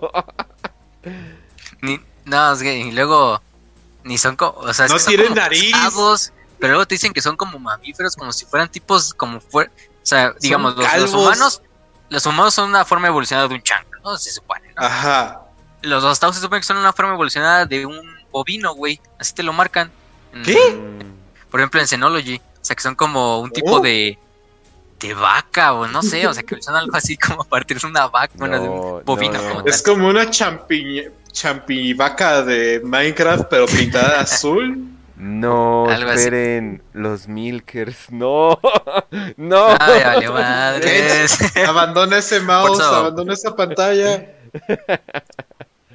A ver, ya, ahora sí ya. Ya está haciendo, ya está haciendo cosas muy turbias como episodio de, Sí, no sé, que Deviant- de este- DeviantArt de Taos. Pero, pero bueno, ese lo hacemos otra ocasión. Pero, bueno, sí, entonces ya, se dan cuenta de que han llamado al- a, la bestia y que han despertado a- algo al otro lado. Solamente de quiero decir algo. O sea, solamente imagínate que todos esos planetas estaban de Chowder. Eh, la Fish Pussy está haciéndome dudar de mi lealtad al imperio. Sí, nada, nada, nada. Y todavía llegaban y decían, ah, no, pues es que tienen un culto muy primitivo a un ser dorado que habita en Oh, Dios, no. No, No, eso ya es, imagínate, eso ya es la gota que colmó el vaso, entonces... No, neta. Y hasta a veces incluso obligaban a los humanos a... a, es- a- básicamente a quitar la, la, re- la religión, así como cuando los japoneses ponían, les ponían imágenes de, de Jesús a los japoneses que eran cristianos y les decían, escúpelas y no te matamos aquí. Así, lo mismo con los Tao.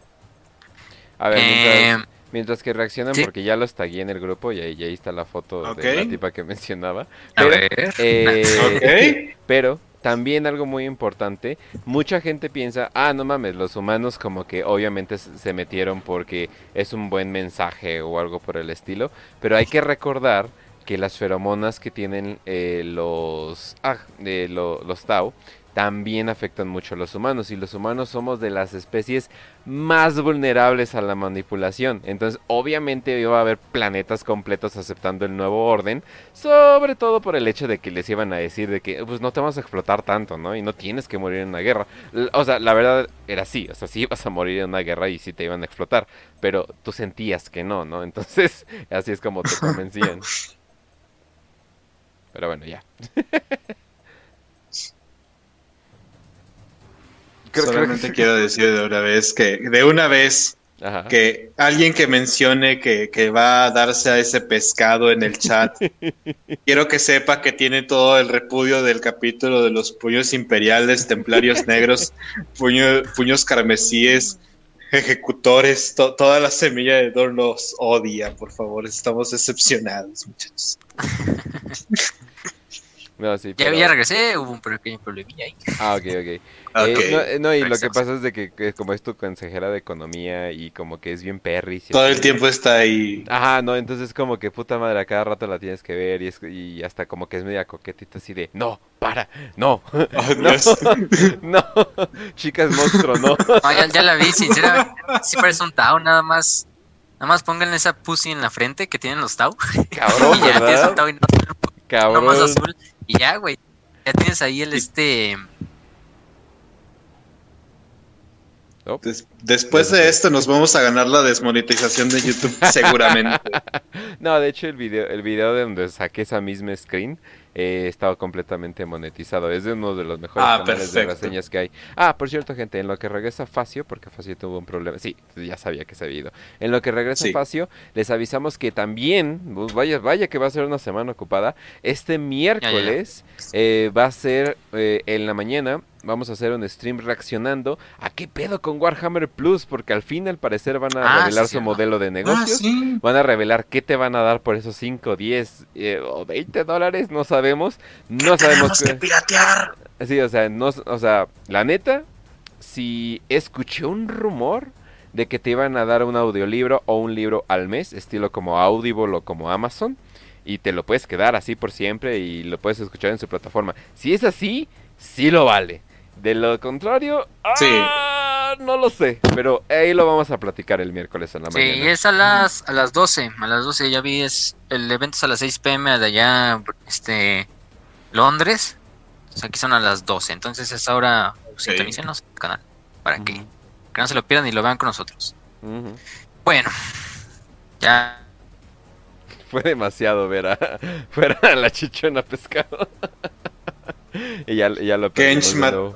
Destruiste completamente con las chichis de pescado a Facio. Quiero que sepas eso, ¿ok? Híjole. Espera. eh, Ah, es, ok. que, es que como se cambia entre internets, Ah, ya, ya, ya. Yo dije, Ah, no. como que Yo se dije- suspende por unos cuantos segundos la señal. Pero Sí, ya, sí, sí. aquí estamos. Ujú. Muy bien. Perdón por gente por el problema técnico, pero pues ha llovido bastante, entonces pues, Mira, ya ven, vivimos la en cosa, México, es que, ¿no? la cosa es que estás aquí, o sea, no manches. Ajá. Sí. La CFE es la que maneja aquí el desmadre. Entonces ya sabemos que desde ahí vamos mal. Pero bueno, nos habíamos quedado en que sí. Entonces imagínense, de repente empiezan a llegar señales a lo largo de todo el Golfo de Damocles, que empiezan a salir naves, o sea, naves, pero, o sea, empiezan a haber grietas moradas, de las cuales los Tau no se entiende nada, como si las grietas incluso gritaran, y de ahí salen las naves que superan en todos los tamaños y números a las naves del pobre Imperio Tau. Naves que parecen, incluso así te lo marca como un cementerio andante, pero espacial. Porque pues ya sabemos cómo son las naves con ese estilo gótico totalmente barroco que se cargan los, los, los, los humanos. También otras naves mucho más eh, barrocas al frente de la batalla, que son unas naves que tienen una forma un poco como de, de letra H. Ustedes ya saben cuáles son. Las barcazas de marines espaciales, siempre al frente de toda la batalla. Van bastantes capítulos a lo que es la. Aquí estamos hablando de lo que es la cruzada de Damocles, la famosa cruzada de Damocles. donde No. ¿verdad? No, sí, sí, sí fuimos todos nosotros. Creo que ya lo perdimos de nuevo, pero no, no hay pedo. Oh, Dios. Ah, por cierto, Oh, Dios. por cierto, gente. me Comerciales, por favor. No, es que me están llegando mensajes directos. Gente, el juego. el juego es Endless Space 2. Por si lo quieren checar. Fuera, aparte de Fish Pussy y, y, esta, y esta Oh, vieja aparte de todo eso, es un muy decente juego. Pero muy buen juego, de hecho. O sea, en- sí está medio warhamesco el pedo, pero hay muchas razas, hay mucho, hay mucho que hacer. Sí le puede, o sea, sí le puedes ver a, a- a- o sea, o sea, sí va, es como un juego de estrategia, pero sí es como que una estrategia interplanetaria bien cabrona. O sea, como que es, es- sí me gusta cómo está hecho en- de esa manera, pero sí, no manches, o sea, la neta sí está muy bueno, sí está muy, muy, muy bueno el juego. Eh, Lo que estaba mencionando era nada más porque yo me acordé Sí, sí, sí. de eso, pero no. Pero aparte de eso, eh, ah, Oh, y Dios. también, y también algo muy importante también porque me acuerdo mucho de ese juego, es que hay un mod de Warhammer que todavía no está terminado, pero se ve bastante decente y pues sí, o sea, le queda perfecto el universo de Warhammer 40k, entonces eh, hay, ojalá ya terminen pronto el mod, porque se ve muy chido el mod y pues es básicamente cambiaron ciertas cositas y ya es como que el imperio, ¿no? El no sé qué, y bla, bla, bla. Entonces la neta sí se ve bastante chido. Bueno, gracias por la recomendación, Kench. Aquí ya, mejor lo voy a dejar en los datos para que no haya desmadre. Entonces aquí seguimos. Eh, bueno, pues el Imperio hizo su primer ataque sobre el sector Dalit. Ya estamos hablando que es la cruzada de Damocles. Ya sabemos el Imperio, pues, eh, como de repente unos pinches peces azules nos empiezan a quitar nuestros preciados planetas de la franja este que quizá ni siquiera les tomamos importancia, pero pues es mejor no tomarles importancia que te los quite unos senos azules. Eh, en este caso, pues mandan a lo que es el grueso de bastantes flotas de batalla, más que nada del segmentum última, porque es donde está ubicado. Está de hecho cerca de lo que es Ultramar. Entonces, imagínense, el, el Imperio todo está cerca de Ultramar. Entonces, imagínense cuántos marines espaciales iban a ir. Y no solo fueron sucesores de los propios Ultramarines, también fueron muchos sucesores de Dorn, de. mm, bueno, Templarios Negros son sucesores de Dorn, las cicatrices blancas y muchos de sus capítulos sucesores también acudieron a lo que es la cruzada de Damocles. Y pues al principio los Tau no tienen otra más que irse replegando. Los pequeños planetas que habían tomado los, de la cruzada, fueron los más xenofóbicos ahora que lo pienso. ¡Ey! pues son templarios negros. ah. este. Bueno, entonces se van replegando hacia el Golfo de Damocles, hacia lo más parte de, de atrás. pasando del lado del Golfo de Damocles, yéndose a, las, a los planetas Tau, que serían Tau como tal desde el principio. Y todos los, los, pequeños planetas que habían sido tomados por los Tau fácilmente, pues el Imperio Tau, el Imperio de la Humanidad los toma inmediatamente. Ya sabemos los que le va a pasar a esa población que traicionó al emperador. Se podrán imaginar. Oh, eh, Dios. Y esos pequeños planetas que quedan del otro lado. Entonces, pues ya, hacen este superataque esta super cruzada de Damocles, que estas se las vamos a cantar otra vez que hagamos otro episodio, porque la cruzada de Damocles no solo habla de Farsight, habla de habla de Shadowzone, habla de los comandantes imperiales, habla incluso Sayaf Skane, participa en la cruzada de Damocles, o sea, la cruzada de Damocles tiene muchas más cosas de donde se les puede sacar, y aparte son más novelas, aquí estamos enfocando en la Farsight. Farsight obviamente luchó, es una de sus partes más importantes, creo que aquí lo pueden encontrar en la de Crisis of Fate, que es su segunda novela de la serie de Farsight, Crisis, de la Fe, y la otra que es de un pedazo también se habla en Imperio de Mentiras, Empire of Lies, que es la última que habían sacado, donde pueden leer más acerca de, de, su, de sus ataques y de su campaña dentro de la guerra de, del Golfo de Damocles. Hay bastantes momentos épicos de la guerra de Damocles, no les voy a contar unos cuantos, por ejemplo cuando ya habían llegado a este planeta de Dalit, Farsight logra hacer una estrategia muy buena en la cual eh, logra usar a la mayoría de la casta del aire para hacer que las naves Thunderhawk, tanto de Space Marines como de los propios eh, guardias imperiales, no desembarcaran. Pero obviamente es el imperio, ya sabemos que aunque les destruya 5.000 naves de desembarco, tienen a otras 150.000 a su disposición. Esto es, algo, algo importante. Incluso hay una escena donde los propios marines espaciales desembarcan sobre lo que es esta... sobre la ciudad principal de Dalit y empiezan a hacer un desmadre, o sea, completamente porque empiezan a caer con las las cápsulas de desembarco, Farsight se da cuenta de que las, armaduras, aunque son voluminosas y son muy fuertes, tienden a sucumbir fácilmente a lo que es las armas de plasma. Entonces ordena que eh, manden todos los este, grupos de armas de plasma hacia los Space Marines. Y muchos Space Marines perecen en esa batalla, en Dalit. Pero incluso el, al Farsight se espanta en el momento en que ve que muchos Space Marines ya no tienen ni siquiera piernas o brazos o extremidades o están partidos a la y siguen peleando. Siguen disparando, siguen disparando y gritando como, como, como putos enfermos así dentro del campo de batalla. Sí, es algo que a los Tau incluso les pega en la moral, o sea, porque esos güeyes, o sea, nos estamos enfrentando a un enemigo que no solo tiene a su disposición cientos de miles de naves, mucho más grandes que las nuestras, tiene cientos de miles de soldados que son la Guardia Imperial, tiene estas máquinas gigantescas que son casi un, al igual que los orcos son un avatar de su propio dios, que son los titanes, porque los, los Tau no tienen nada parecido. Y sobre todo que, los Tau, o sea, les contabas, les contaban de en otros frentes de, no, es que me encontré esta máquina de guerra que medía como 40 metros y destruía todo lo que estaba a su paso. Ay, esas deben de ser mentiras, no, cree, busca otras cosas que, que fumar, amigo, deja, deja las drogas, ¿no? Y, resulta que cuando veían de verdad que existía una máquina de 40 metros que podría destruir todo su paso, pues resulta que, que sí puede afectar. es una pesadilla que se hace realidad, imagínate. Sí, sí, sí. Este, aquí estábamos a otro nivel de guerra. Te lo cuento bien, incluso en la wiki lo pueden encontrar más que nada todo lo que viene en cuanto a Farsight en la guerra de Damocles. Eh, suceden bastantes problemas durante la cruzada de Damocles. Por ejemplo, no solo Farsight está a cargo de la defensa de, Dalit, sino también está Shadowzone. Recordemos, la, la, la, otra mujer Tau que había entrenado con él, que es su compañera y también es una de sus hermanas, como tal, porque es una hermana de armas, una hermana de, maestro y todo. Eh, incluso hay un momento en donde casi casi se ponen. Farsight quería desenvainar su espada para chingarse a Shadowzone cuando Shadowzone lo cuestiona dentro de la, de la cúpula de, de oficiales Tau. Pero recuerda las palabras de su maestro Purta y de que, que, este no es el momento, de que hay momentos donde se debe desenvainar la espada y otros donde, donde no. Y este es uno, no es uno de esos momentos, ya que los dos buscan el mismo objetivo. Y cada uno toma su propia estrategia. Obviamente Farset sigue siendo su estrategia de frente. O sea, cuando les caigamos hay que caerles de frente, incluso combatir en el corto alcance, incluso en algunas ocasiones en combate cuerpo a cuerpo con los Tau, digo con los Tau con el Imperio que no hay de otra. Eh, Shadowzone obviamente cae en su estrategia del cazador, de ir cazando a las unidades de guardias imperiales, de Space Marines, un poco más sigilosamente, un poco más de largo alcance, para que cuando... El problema es que aquí se complementaban las dos estrategias.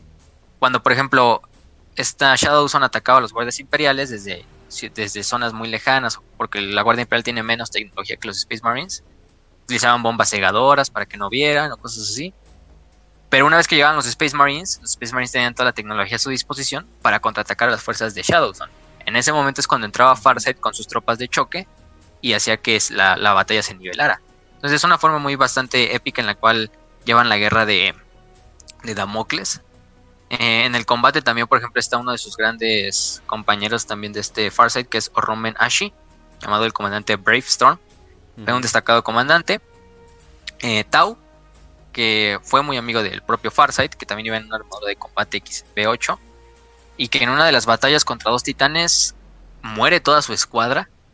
Porque no se dan cuenta de que llegan titanes a, ayudar a las fuerzas de la Guardia Imperial que estaban atacando. Este, este Bravestone sobrevive de milagro. Es el único sobreviviente de toda su escuadra. Eh, es un punto donde la moral sí les pega muy feo a los defensores de, de, Dalit, del planeta.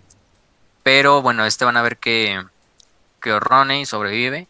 Y Roney se va a convertir en uno de los más grandes ayudantes del propio Farsight. De hecho, da su vida intentando salvar a, a Farsight en la segunda campaña de Agrelan, donde un asesino del templo Culexus del Imperio habían mandado, lo habían mandado para ir a asesinar a, Farsight, pero este Bravestone da su vida y, muere él en vez de, de, este, del propio Farsight, mm. Pero bueno, es otra historia. Más adelante la vamos a contar. Bueno, no creo que se la contemos porque nuestra historia la vamos a dejar un poco más después de lo que es la, la esta tragedia de Artas Moloch. Pero finalmente, pues la cruzada de Damocles pasa muchos años. Eh, se gana en Dalit, de hecho, es algo importante.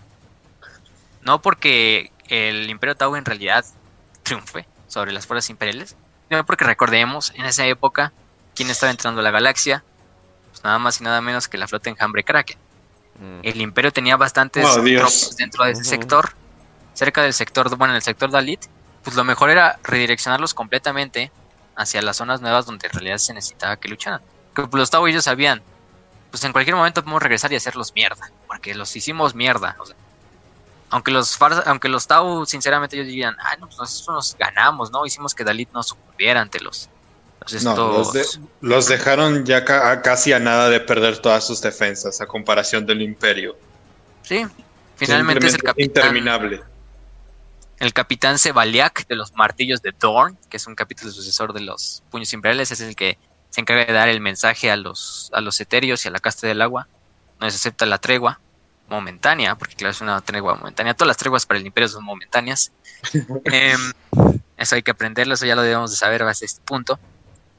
Pero eh, el capitán también le, remarca a Farsight y a muchos de sus comandantes que, em, que sin la honorable conducta exhibida por los Tau en las primeras fases de la guerra y la premiante noticia de una invasión en el norte, esta eventualidad jamás habría tenido lugar. O sea que el imperio en realidad nada más le está dando la tregua porque muchas veces los Tau en su forma de guerra se comportaron honorablemente. Y te lo está diciendo un martillo de Dorn, que es un sucesor de Dorn. Entonces yo creo que eso sí es lo, que pesa bastante.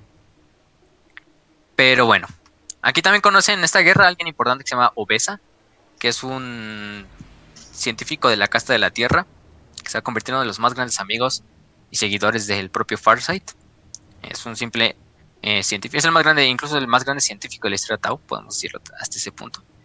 Pero a partir de ahí ya, se acaba la guerra del Golfo de Damocles. Obviamente la moral del imperio está totalmente derruida porque se han dado cuenta que más allá del Golfo de Damocles hay, hay poderes con los cuales no, no vale la pena meterse. Aparte de que muchos perdieron, muchos Tau murieron durante la guerra. Aparte de que todas esas colonias que se habían conquistado se perdieron porque pues no duraron ni, ni, ni poco tiempo dentro del Imperio Tau. Entonces lo que hace la comitiva de los Eterios es mandar a Farsight. Dice, pues ¿qué crees? Te damos la tarea de que hagas una expedición. Lo que a posteriori se va a llamar la expedición Farsight. Eh, se lanzó justo después de lo que es la cruzada de Damocles. Y era un esfuerzo de los Tau para tomar a lo mejor estos planetas que se habían quedado pues después de la guerra de Damocles incomunicados o se habían quedado abandonados, porque pues el Imperio iba a estar poniendo su atención en otras cosas más importantes, ¿no? Que era como pelear contra la flota enjambre. Entonces en este punto es cuando Farsight se lo envían, obviamente lo envían con todos sus escuadrones, con bastantes hombres de Biorla, que es el planeta, o sea, es el septo de Biorla. El septo de Biorla, que es el planeta natal de, este Oshoba, su esquema de color es blanco, la armadura es casi en su totalidad blanca, pero con este remarcaciones rojas, así es como los van a identificar. No, la confundan con los de las enclaves Farsight, que posteriormente casi todos los de Biorla se van a pasar a Farsight, porque pues es el planeta natal de Farsight, eh, que ella es roja completamente. Entonces así es una forma buena para, para que también los, los, los cachen, ¿no? Eh, aquí lo importante de esta de esta expedición es que los Tau se dan cuenta de que hay un imperio orco del otro lado del Golfo que tomó también oportunidad cuando el imperio pues, se fue de la zona y también los Tau se fueron de la zona, que es el imperio orco de, de Alsanta, eh, liderados por el War Boss Grog, Iron Thief, este, dientes de hierro. Eh, el comandante Farset pues es el elegido el comandante de la expedición. Y esta expedición va a marcar el punto, el punto culminal al cual queríamos llegar, el punto donde todo se va a ir a, podemos a la mierda para el Imperio Tau, pero también va a ascender y va a pasar a crear la leyenda que ya conocemos. ¿Por qué? Bueno, Farsight, eh, primero de eso, eh, formuló un plan para exterminar a las flotas orcas que estaban cerca de la de los planetas exteriores de lo que era el otro lado del Golfo. Eh, lo que hace es que Farsight, obviamente utilizando las, las lecciones que había aprendido en Arkunasha, y también como una forma de expiar su pecado, porque él también veía como un error eso de que pues la guerra de Arkunasha al final del día la perdió, ¿no? La perdió él porque pues en cierta forma él no pudo mantener el liderazgo y no pudo acabar con los orcos tempranamente porque y por eso los, los por eso el consejo etéreo tuvo que venir y decirle no pues ya salte de aquí mejor lo y aunque la mayoría de esas condecoraciones viene de luchar contra orcos no fue suficiente. Ajá. sí sí sí. No aquí estuvo estuvo estuvo cabrón. Entonces bueno en esta um, Farsight persigue a los orcos a lo largo de la del anillo de Borak, que es un anillo de asteroides cerca de esa zona, que eventualmente encuentra la nave, la flagship de Grog Iron Fit, que es el, el, Warboss. Eh, lo que hace este Iron Fit es movilizar la, la flota hacia dos partes. La primera parte se va a ir hacia un planeta Tau, un planeta, una pequeña colonia llamada Atari Boy. Eh, y la otra parte de la flota se va a ir a un planeta llamado Artas Moloch la otra parte de la, la flota de los orcos.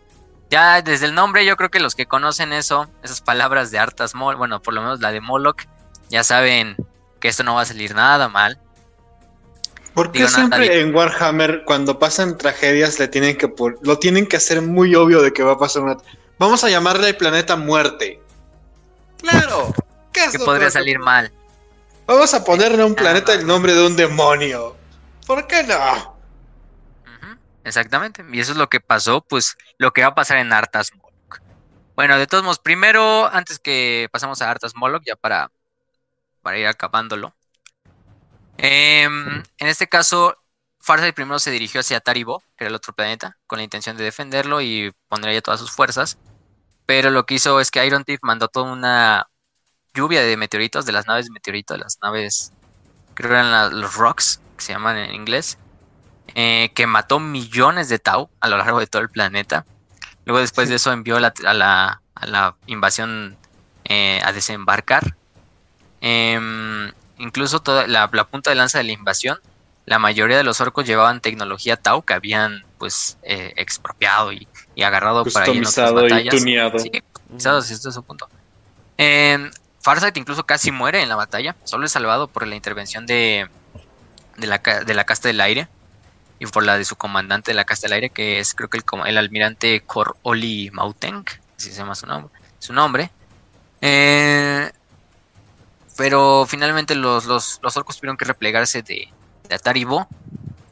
Farsight lideró las fuerzas entre los cráteres donde los, los orcos habían como, como desembarcado, pero cayeron en una emboscada. En el proceso, la mayoría de sus tropas decimadas, totalmente destruidas demoralizado por la derrota, Farsight este, actuaría solo como un. ¿Cómo decirlo? Un advisor es como un. ¿Cómo se, cómo se traduce? Advisor es. Bueno, alguien que da. Un consejero, consejero. Sería como un consejero hacia otros comandantes para el resto de la batalla. De, de, tanta la vergüenza que fue por perder y que todas sus tropas fueran destruidas. Afortunadamente para los Tau, pues las fuerzas del planeta, sin el liderazgo de, de, Farsight, pues fueron capaces de destruir a los orcos como tal y de terminar de acabar todo lo que, lo que, lo que había pasado. Eh, como tal, este Oshoba ya la, la, la, la expedición ya llevaba unos cuantos años. Entonces ya habían puesto algunos mundos. Algunos mundos de, del otro lado del Golfo y dentro del Golfo habían sido establecidos y recuperados como colonias. Aquí es en ese momento en, el cual se empiezan a llamar los enclaves. Los enclaves del Golfo de Damocles o de más allá del Golfo de Damocles. ¿Por qué? Porque son enclaves porque en realidad esta zona pues, es una zona que le pertenece pues, al imperio de la humanidad, pero los, los enclaves están dentro de, ese territorio que le pertenece al imperio como planetas pertenecientes a, los Tau. Es algo bastante interesante. Em, el problema es que otra parte de la flota de Iron Thief se dirigió hacia estos enclaves y empezó a sitiarlos. Eh, igual que lo hicieron en el otro planeta de, ¿Cómo se llama? De. Arcas. no, no, el planeta pasado, Ataribo. Mm, son nombres ah. raros. este. Logran replegar muchas de sus tropas y también logran rechazar muchos de los ataques de los orcos en los, en los meses posteriores eh, incluso Farsight en ese punto, Farsight se retira completamente de la batalla. Farsight se va, eh, se desaparece por unos cuantos meses, se va a bordo de su Battle Suite y se va a meditar, a meditar en lo que es el, el este, a Biorlos, a su planeta natal, a meditar un tiempo ahí en los océanos de Biorlos, a pensar qué, qué debe de hacer. Y después de unos meses ya de meditar y de expiar sus propios pecados, de su propia introspección, pues regresa a tomar el comando de sus fuerzas y aparece de repente en una batalla entre la casta del, del, aire y de los orcos en el planeta de Eh, inmediatamente le ordena la casta de aire, a un piloto, eh, que haga, digamos, un tipo de misiones con su casa, con los gases del combustible del casa, para que de esta forma todos los de, esta forma la gran nave orca que estaba cerca fue incinerada al prender lo que es la, el fuego del combustible que se estaba haciendo alrededor de la nave. También luchan otros planetas como el planeta oceánico de, de Salaché, en el planeta de Lucrali, bastantes planetas. Em, incluso hasta el punto en Lucrali es donde finalmente Farsight, ah no, finalmente es en Biorlos, perdón. Farsight regresa y destruye finalmente la, mayoría de la invasión orca en su planeta natal. Esto sí ya era un agravio personal para, para Farsight porque pues, estaban invadiendo su planeta natal. ¿no? Eh, incluso utiliza un tipo de arma artificial para esterilizar el ambiente y destruir todas las esporas orcas dentro de los planetas. Y después de estas series de derrotas para los orcos, Grog, Iron Thief, el caudillo, finalmente es este, aislado. Y en un combate singular con Farsight, Farsight finalmente termina con la vida de Grog. Eh, pero obviamente aquí no iba a terminar la, amenaza orca, ¿no? Porque recordemos que gran parte de la flota se había dirigido hacia Artas Moloch, hacia el planeta de Artas Moloch. Entonces en Artas Moloch es donde iba a suceder lo que iba a cambiar la historia de, Farsight. Bueno, em, imagínense, todavía todo esto, entre que termina y termina asesinando a Grog, Iron Thief, y llega a Artas Moloch, pasan 10 años, 10 años en los cuales Farsight se toma todo el tiempo de estar eh, destruyendo los orcos que sobrevivieron en los planetas de los enclaves, eh, acabando con las flotas desperdigadas por ahí de los orcos, para ya finalmente decir, pues vamos a dirigirnos hacia Artas Moloch. Hay otra, ahí está el último punto donde tenemos que acabar con estos... La última batalla. Con estos hombres, sí. Artas Moloch pues, era el último en la larga lista de mundos. Necesitaban sentir la ira del buen Farsight. Eh, los orcos pues estaban divididos, líderes, los pieles verdes fueron lentamente destruidos en, el, en la batalla espacial, tanto por los cuerpos de cazadores de orcos de Oshoba. Pero hay algo importante. cuando desembarcan al planeta, cuando desembarcan a... Vuelo sangre. ¿Sí me escucho todavía? Sí, sí, sí. sí. Ah, que como que el micrófono no, no, sale así como en el Telegram de que se esté moviendo. Sí, ay, cabrón. No, Pero bueno, bien. Este, bueno, si Artos Molo pues es el último en la gran lista de, planetas que se deben ser destruidos. El problema es que llegan a la zona central del planeta y se dan cuenta que es un planeta Molo, que es un planeta que ya también ha tenido una civilización alienígena. Ellos dicen, no, pues esta civilización no es humana, hasta donde podemos ver, por lo que nos hemos encontrado. de arquitectura humana. Sí, no, aquí ya se va a armar. Y se dan cuenta de que todo está alrededor de un templo sostenido por ocho pilares. ¿Ocho? ¿Ocho pilares? Bautizado como el estrado de la gran estrella por la casta del aire. La casta del aire, de hecho, es la que le pone el nombre del estrado de la gran estrella, porque desde el aire se veía como una estrella, el templo, o la estructura central del templo, el esqueleto de lo que, de lo que quedaba. El problema es que la batalla final se lleva a cabo sobre el templo. Siempre que la sangre de un orco caía sobre la polvorienta piedra, surgía como una explosión de luz. Entonces Farsight de repente se daba cuenta, eh, bueno, él estaba personalmente en la batalla, estaba personalmente ahí en la purga de los últimos orcos que quedaban, y había matado docenas de orcos ahí propio, ahí repartiendo putos a diestra y siniestra. Pero de repente se da cuenta como de tanta sangre que está recolectando en el, en el suelo y de cada cuerpo que está muriendo, tanto Tau como Orco, se sirven estos rayos de luz. Y finalmente un disco de luz en el centro del, del templo, multicolor, empieza a formarse. Oh, haciendo que las, las estas, incluso las sombras, tanto de los Tau como de los orcos, empiecen a moverse por sí solas. O sea, algo así que a Farsight sí le dicen, no mames, ¿qué está pasando, no? Este, o sea, las sombras, incluso hasta los orcos se quedan también como, güey, ¿qué pedo, no? ¿Qué está ah, pasando? Sí, y eso que son orcos, los orcos nos espantan, pero sí, sí llegan a, ponerse medio confusos. De repente, lo que pasa es que una gota de energía se derrama sobre el disco. Em, cuando el brillo empieza a brillar de una forma totalmente espectacular que termina cegando tanto a orcos como a, este, a los Tau. El brillo se empieza a difuminar y de repente la piedra tallada se dan cuenta los Tau y los orcos cuando de repente ya se, se quitan todo lo, lo, lo confuso de la luz y todo esto, que arriba del arriba del monolito hay una especie de alienígenas carmesís con cuernos. De una clase que Farsight y los Tau nunca habían visto solamente imagínate la escena así con todo, con todo el contexto de lo que ha pasado con Farsight, de que ha visto la civilización de alienígenas insectoides, la, la, al imperio de la humanidad que nunca se acaba, todos estos enemigos, los orcos, todo. Imagínate el momento de decir, esto nunca lo había visto. Sí, aquí ¡Demonios! No, pues aquí estaban, o sea, ni él que se había peleado contra tantas cosas como Araken y humanos y titanes, o sea, no, no, no había, no había punto de comparación. ¿Qué es esto? no tengo idea y no quiero, no quiero saber, amigo. pues sí, ningún Tau quiso saber ese día.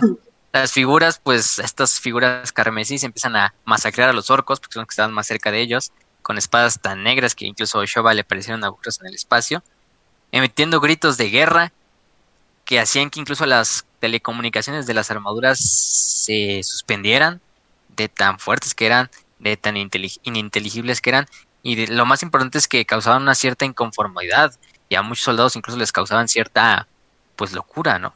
De lo que, de lo que gritaban. Pero de repente empiezan a salir más gotas de energía, empiezan a salir docenas de figuras rosas y azules que se mueven como si estuvieran en espasmos, cambiando de colores, dando volteretas, saltando por todas partes. También le están dando desde los eh, hombres que están en, aire, de la casta del aire.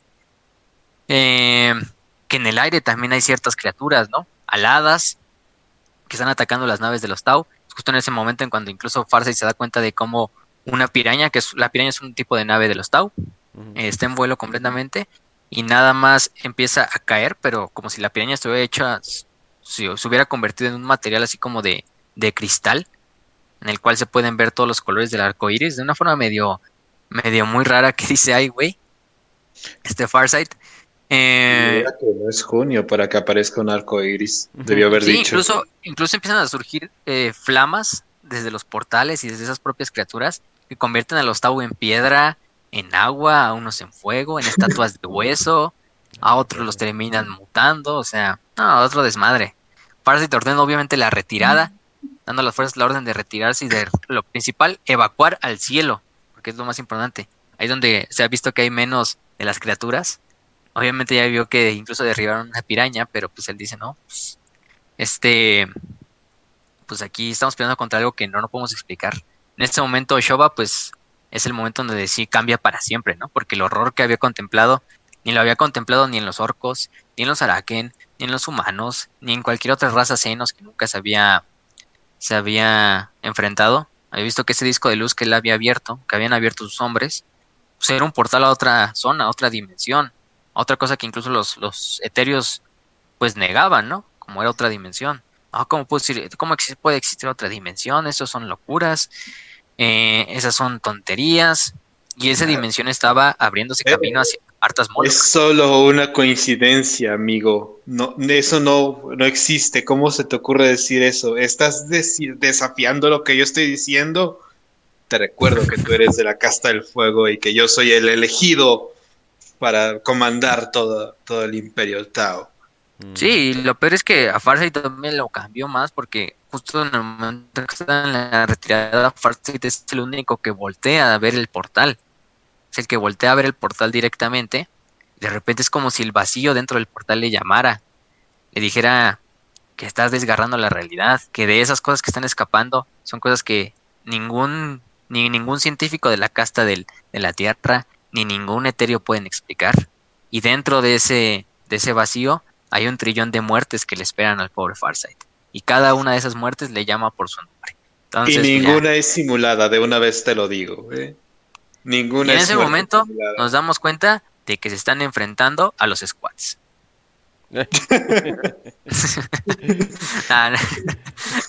Pero, no, ya sabes que obviamente están enfrentando contra las fuerzas del caos. Eran pelirrojos las grandes fuerzas del caos. Sí, eran pelirrojos, por eso eran bestias carmesís y rosas, ¿no? pero, pero bueno. Obviamente estamos aquí el primer contacto entre el Tau y, y el caos como tal, porque los, los, Tau nunca habían encontrado aquí, hasta este punto sí, nunca habían encontrado nada que les diera un indicio de que el caos existía. Obviamente ellos lo entendían, incluso pues, te dan desde el primer comentario en que dice Farrell, ay no, pues son alienígenas. Obviamente se lo podrían ver. Por ejemplo, esa es, la, la, estrategia que utilizaba el imperio en la Gran Cruzada, ¿no? De, ¿qué son las bestias de la deformidad? Ah, no, pues son alienígenas, pero de otra dimensión. Demonios, ¿no? No, no son alienígenas de otra dimensión. Pues demonios, ¿no? No, son alienígenas. Los demonios no existen. O sea, sí, tengo un montón de alas detrás de, mí y eh, soy perfecto en todos los sentidos. Pero no existe cosa como los demonios. Solamente tengo alas. Sí, no, no. Estaba, estaba, estaba, estaba muy cabrón. Eh, el problema, bueno, no es tanto un problema. Este, por lo mismo de ver al portal Farasight queda inconsciente. Caí como en un coma. Es despertado un poco tiempo después por sus hombres en lo que es una de las naves de, la, de su nave insignia, la Bahía Médica. Dicen que la situación en Arthas Moloch ya se fue al carajo. Que hay bastantes Tau atrapados en el planeta que están intentando evacuar. Los orcos, al ver la batalla, fueron atraídos por ella y están apresurándose a reunirse en, en millares en lo que es el templo para irse a desmadrar contra los alienígenas. Buena pelea. pues sí, son orcos al final del día, ¿no? Por esa parte, pues Farsa dice, no, pues está bien, ¿no? Al final de ellos ellos están arrojando su propia extinción, ¿no? Pero también le están dando más fuerza a lo que está saliendo del portal, ¿no? Que es el, ahorita ya se convirtió en el principal problema. Eh, aunque pues a Farsight le costó mucho levantarse porque cada articulación músculo le dolía, o sea, de una manera que él nunca había visto. Eh, le dijo, los Tau nunca no van a evacuar, eh, y que era su deber, después de ver esa pesadilla, acabar con el horror que habían encontrado y desatado en Arthas Moloch. Porque al final del día él también, se da la, idea de que pues, fue su culpa, el despertar lo que había ahí. Exacto. Y también se supone que el, que el caos no los afecta a ellos, o sea, se supone que ellos están como que son inmunes, pero no, o los aterra, o sea, obviamente sienten como que ese tipo de vibra, aunque no estén conectados con el warp. O sea, el, ambiente sí se siente pesado al lado del caos, obviamente. Ellos no tienen una presencia, pero igual tienen... Aunque no es una presencia, obviamente un demonio no va a poder, por ejemplo, ¿cómo se dice? Este, poseer a un Tau. Pero pues, el, trauma psicológico ahí está, ¿no? Porque pues, al final del día siguen dándote en la madre. Este, los etéreos aprueban el plan, es algo importante. Em, y toda la casta del fuego incluso los etéreos bajan a, la batalla. Los etéreos obviamente desde su punto de vista fácil así de, ah, nosotros nos vamos a quedar hasta atrás y vamos a ver cómo es el, plan de Farsight, ¿no?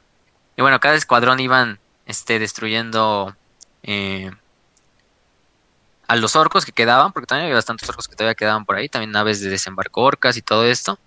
pero se le dio una misión a los cuerpos de francotiradores de que vigilaran a las extrañas criaturas y hicieran como un perímetro alrededor de ellas para que en cualquier momento en que las criaturas se quisieran acercar hacia las tropas Tau, le dieran la orden a este Farsight para que supiera cómo, cómo hacer este lo que alcanzaba, ¿no? Para intentar evacuar o intentar eh, hacer un contraataque a esas criaturas. Eh, obviamente la, la, lucha cuerpo a cuerpo que había comenzado ahí en el estado de la Gran Estrella eh, avanzaba y retrocedía con la llegada de más y más orcos, pero también de más y más demonios. Finalmente Farsight y los etéreos asignados a su expedición llegaron a lo que es el, el radio de, del, a una zona cercana a lo que es el templo. De repente surgieron un par de inmensas criaturas de alas rojas, unos Bloodthirsters de Korn, este, que justo en ese momento es cuando levantan el vuelo, incluso Farsight se da cuenta de que es el doble del tamaño de su armadura, hizo que las armaduras Crisis son bastante grandes, o sea, llegan a medir como 5 metros, 4 incluso, bueno, 4 o 5 metros más bien, eh, surgen del disco, arrojándose a través de los cielos directamente contra ellos. Eh, algunas en, este, ¿cómo se llama? Algunas incluso emplumadas, porque también no solo iban este grandes demonios de Korn, también estamos viendo que hay demonios de Sinch también iban señores del cambio, ¿no? Señores de la transformación, que son los grandes demonios de Sinch.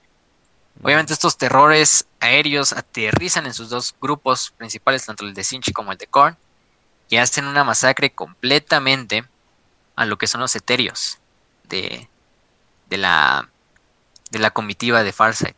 Ningún etéreo va a sobrevivir a la batalla, y eso es uno de los puntos importantes. Y, Eh, creo que es el punto más importante. Farsight, no sé cómo Farsight. sentirme de Me. esto. no sé cómo sentirme Me. de Oh, Sí, sí, sí, no, no. qué triste, murió el etéreo. Oh, no, qué, qué mal, qué mal. Y mientras está sonriendo por dentro, gracias, gracias, gracias, gracias. Sí, ¿no? No, no, no estaba. Estaba anonadado, ¿no? De que. Bueno, creo que decías, creo que hasta se alegró, ¿no? De que hicieran el trabajo de acabar Esto con es, los- esto es una pérdida muy triste para mí. No, no tienen idea de cómo, cómo me siento mal. Ahora voy a ir a mi cuarto para sentirme triste y llorar. Y, y cierra la puerta. Gracias, gracias, por fin. Sí, no, no. este. Pero bueno. La- los grandes este, demonios de Korn pues siguen as- este, luchando contra Farsight. Farsight incluso se pone en una batalla contra uno solo. Se da cuenta de que hablan un idioma muy parecido al que hablan los marines espaciales del imperio. O muy, de una forma muy corrupta o muy ya degenerada de lo que hablaban los Space Marines. Así de gritando sangre para el dios de la sangre. Ah, Cráneos para el trono de cráneos. Mm, sangre. Entonces, em, obviamente este Farsight entra en combate contra uno de estos. Eh, encuentra en lo que es una estatua después de que esquiva uno de los golpes y el golpe del, del este devorador de almas destruye una estatua. Eh, encuentra una espada, una espada curva que cae de la estatua. Farsight toma la espada en un veloz movimiento, la blande y se la clava en la en, el abdomen a la bestia. La criatura pues escapa del golpe, lanzándole, lanzando este Farsight a los aires. Eh, mientras tanto, Farsight persigue a la bestia en lo que es la, en su propio traje de batalla. La ve levantar el hacha y la descarga hacia él.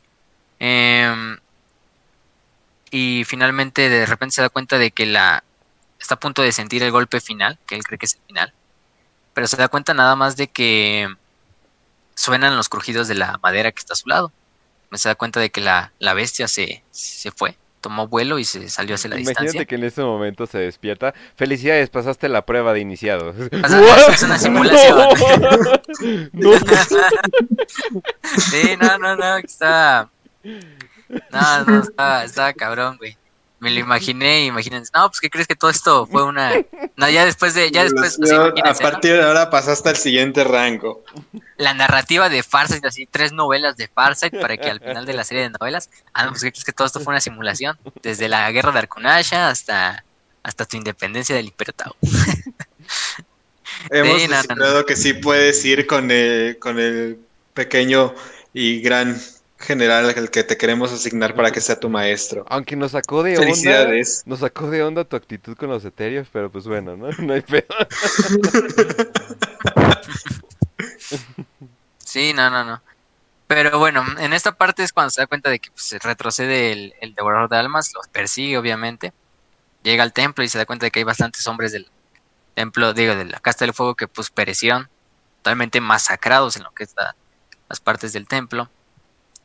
Eh, también se da cuenta de que el último etéreo aún los había sido cortado a, había sido literalmente cortado en dos, desde lo que es la, la coronilla hasta la ingle, fíjense, por el devorador de almas. Entonces, pues dijo, pues muchos estaban perdiendo el control en ese momento de que, ay, no, se murió el líder, se murió el etéreo, ya valió madres. Pero ahí es cuando Farsight toma la idea de, güey, no, no, aquí no valió madres, ¿qué vamos a hacer? Vamos a retomar esto y vamos a acabar con el horror que desatamos. A ver, eh, chicos, yo sé que muy probablemente esta pérdida del etéreo nos está afectando, pero podríamos decir que él no estaba haciendo nada y, y podríamos quizás hacer la guerra sin él. Quiero decir, nunca agarró un arma, entonces podríamos empezar a hacer una guerra sin los etéreos. No, pero aparte. ¿Qué tal? O sea, oye, él, él, los motivó, o sea, pero él los motivó puro. O sea, él, eh, o sea, lo que él dio sí fue una motivación pura. Lo que pasa es de que me imagino que es como un junkie que no tiene su droga, o sea, y su droga siendo las feromonas. es como así de, ¿qué pedo? ¿Por qué no? ¿Por qué no, ¿por qué no hay etéreos? Síndrome de ansiedad. Ah, sí, güey, porque, porque, eh. porque, siento que nadie me está ordenando, no es como que pedo, no es como que te sacas de onda, pues. Sí. Sí, exactamente. Entonces, pues eso fue lo que le estaba pasando a los Tau en ese momento, pues sin, sin líder, descabezados, eh, totalmente viendo los horrores que, que habían encontrado aparte. Eh, ya cuando llega al templo dice, no, pues les da su, su, su, speech motivacional. Recuerda las frases de su gran maestro que es este Pure Tide, que para asegurarse la victoria el sabio debe adaptarse. Entonces en este caso también se da cuenta de que las criaturas, una vez que los orcos ya habían sido exterminados por completo, por tanto los demonios como por los Tau, se da cuenta que las criaturas empiezan a luchar entre ellas. Las azules contra las rojas, las que había visto. Los discípulos de Sinch contra los discípulos de Korn, porque si hay algo más que aman los, los dioses de, oh, Dios, sí. golpearse sí. contra los demás, es con, entre ellos mismos. Eh, obviamente Farsight empieza a hacer una, una estrategia.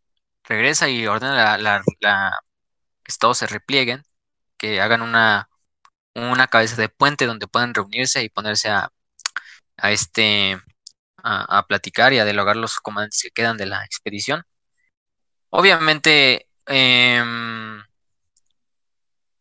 se dan cuenta también de que la moral está muy baja. Por ejemplo, los, los, los demonios que están, los horrores rosas y los horrores azules, los Tau se dan cuenta de que siempre que matan a uno, este que murió se divide en otros dos. Entonces es algo muy difícil de luchar, contra lo cual luchar.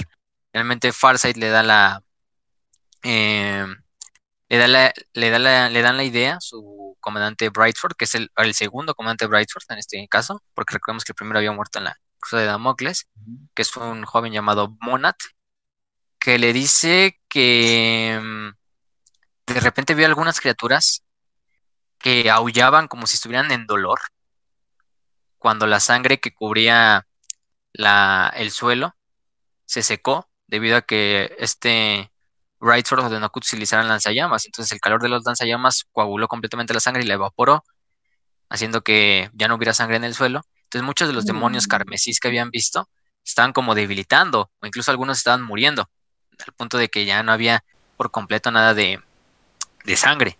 Aparte, la mayoría de los demonios carmesís ya habían acabado con los azules, con los de Sinch, por lo mismo que son de Korn, y había más de Korn de hecho. Entonces Farsight pues dice, no, pues esto, esto es buena información. Lo primero que hace es eh, otra vez dirigir a todas las tropas hacia lo que es el templo. En este caso, en el templo van a hacer un ataque bastante importante que se dividirán en tres, en tres grupos de batalla. También, y también Farsight pues dice, oye, el otro, escuché al otro güey que gritaba sangre por el dios de la sangre, ¿no? Entonces, yo creo que la sangre es algo de lo importante que aquí, aquí está en esta situación. Hace que estos tres grupos se dividan y cada uno avance desde un frente diferente a lo que es el templo de, de tal de frente. Les ordenan a las naves de desembarco, digo, las naves aéreas, que pongan todo su poder de fuego en las bestias aladas, que son las más grandes y que al parecer son las que dirigen a la horda. Mm. Eh, Farsight empieza a avanzar sobre lo que es el templo y hacen una estrategia un poco curiosa, en la cual cada vez que un soldado Tau Aquí se aprovechan obviamente el largo alcance al mayor nivel porque pues estos demonios están viendo que solo se enfrentan cuerpo a cuerpo, a excepción de los de Sinch. Eh, pero ordena, la principal orden que da Farsight es que ninguna, este, que ninguna gota de sangre se derrame sobre, sobre lo... Sobre el suelo. Ya lo perdimos. Ah, no, otra Ah, no, vez. no, no. que le los que prendieron el. Bueno, aquí está, aquí está, ¿no? No, fue como Sí. un, un lag. Sí, fue un Pero bueno, segundito. Ujú. Entonces están estos como hexagramas, estos medallones de hexagramas que están en el, en el templo del, en el piso del templo, perdón. Y entonces empieza a decir, cada vez que un Tau se ha herido, ya sea por un disparo, por algo, o quizá incluso por una, por un ataque Tapen la herida. Tapen y- Aparte de que tapen la herida, aparte de que tapen la herida, que los demás Tau evacúen a su compañero hasta la parte de más atrás de, del batallón, ¿no? Que lo vayan replegando hasta atrás, hasta atrás, lo más lejano al templo. Que para no la se sangre vea la caiga en el sangre. templo. Sí, que la, la sangre no caiga en el templo. Y eso es en el caso de que un demonio llegue a- al punto de que sí llegue a, a embatir cuerpo a cuerpo a, a los Tau, porque los Tau habían hecho esta como círculo de, de seguridad, en el cual todo lo estaban desmadrando a partir de las armas de alcance. Para aunque fueran demonios y todo lo que quisieras, pues ni un demonio aguanta un disparo de plasma directo a la cabeza. Entonces, en ese Mm. punto, pues los le hacen una, una, una, ¿cómo se llama? Una, y al punto de que van avanzando también dentro del templo, van tomando más terreno, terreno, terreno, y le va ordenando los lanzallamas y a los tropas de, sí, de lanzallamas, con trajes de batalla de lanzallamas, que vayan quemando el suelo y que vayan evaporando la sangre que hay en el suelo, hasta el punto de que ya se seque y ya no haya sangre. Entonces así van secando todo lo que queda del templo de sangre, hasta el punto de que muchas veces eh, bestias y estos demonios se vuelven locos, incluso se vuelven a- en un una retirada hacia el portal. Y finalmente, eh, cuando ve que no hay otra más, los demonios no ven que hay otra más que cargar de frente contra Farsight, que que está liderando. De hecho, se, se encargan dos, creo que devoradores de almas, de cargar hacia Farsight. Eh, Oshoba toma la, lo que es la espada misteriosa que había encontrado eh, en el planeta. Y lo que hace es, este Farsight agarra la espada y le ancla lo que son los medallones que había encontrado en el suelo. Los medallones lo que hacen es, al unirse con la espada, hacer como un choque de energía que finalmente cierra el portal y que hace que cada una de las criaturas que estaban sobre la superficie de Arthas Moloch desaparezcan con el portal. Eh, aquí acaba la batalla de Arthas Moloch, la famosa batalla de Arthas Moloch, creo que es la batalla, se la van a encontrar también como la batalla de, de, de- desde el templo de la, ah, aquí lo tengo, la batalla de, del estrado de la gran estrella, también la pueden encontrar. Bueno, en español no sé, no sé cómo se llama en inglés. Em, pero obviamente, ya que acaba la batalla, este Farsis regresa a sus naves y dice, pues hemos eh, lo que hemos encontrado hoy en Artas Molo, que es algo que que no le podemos contar a todo el demás imperio. Parte el, imperio nos tomaría como locos, nos, to- nos va a tomar, el imperio ya, para el punto de este, el imperio nos va a tomar como traidores. ¿Por qué? Porque hemos descubierto algo que los, ni siquiera los eterios querían que descubriéramos. Porque los eterios siempre se vieron muy reticentes a entrar a ese planeta Artas Moloch, siempre se vieron muy reticentes en hablar a los Tau de por qué, por ejemplo, el imperio de la humanidad tenía estos como hombres magos que aventaban energías de sus manos o cosas de ese estilo. Siempre los eterios se portaron de esa forma, manteniendo la información pues secreta. En este caso, eh, los eterios nada más lo que habían hecho era de arrojar millones de almas a lo que era Como eh, si fueran peones de ajedrez a, un suicidio completo. Y aparte otra cosa importante es que ya para el punto de este somos traidores para el Imperio Tau. No podemos regresar. No hay otra más que ya tampoco tenemos eterios. Pero lo bueno de los de que hemos descubierto que, que ya no hay, como murieron todos los eterios, lo bueno es que hemos descubierto que no necesitamos de los eterios. Hoy todos ustedes Ah, pudiéramos hombres, tener un, castas. un imperio para nosotros.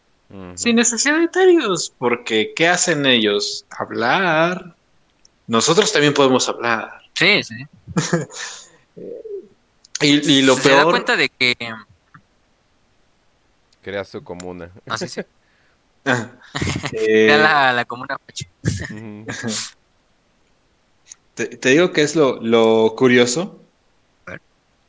Que ver, para este momento. Todo el Imperio Tau tenía a Farsight como si fuera el nuevo gran general absoluto, el mejor líder Tau militar. eh, le estaban haciendo un culto inmenso en el, en el Imperio Tau.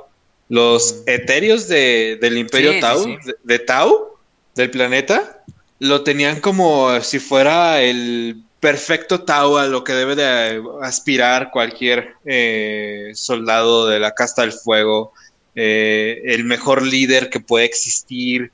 Básicamente es como, como Parsifal, lo ponía con los, con, con el ideal alemán, ¿no? O como si fuera este Blas de Leso con los españoles, o ese tipo de super general que vino y nos rescató e hizo al imperio Tau más grande y por eso nos tienen que rendir tributo a nosotros los etéreos. Entonces, cuando pierden el, contacto con los etéreos, dan a Farsight como muerto. O sea, no hay etéreos, quiere decir que no hay imperio ahí, no hay presencia de Taus ahí. Y, eh, Facio, si quieres continúa, porque no quiero dar el spoiler más fuerte. Sí, bueno, bueno, a Farsight lo toman como muerto porque no hay, no hay comunicaciones, porque los tres son los que llevaban las comunicaciones de esa zona donde fue la expedición de Farsight. Pues, se le da como muerto, pero se le vuelve héroe del imperio.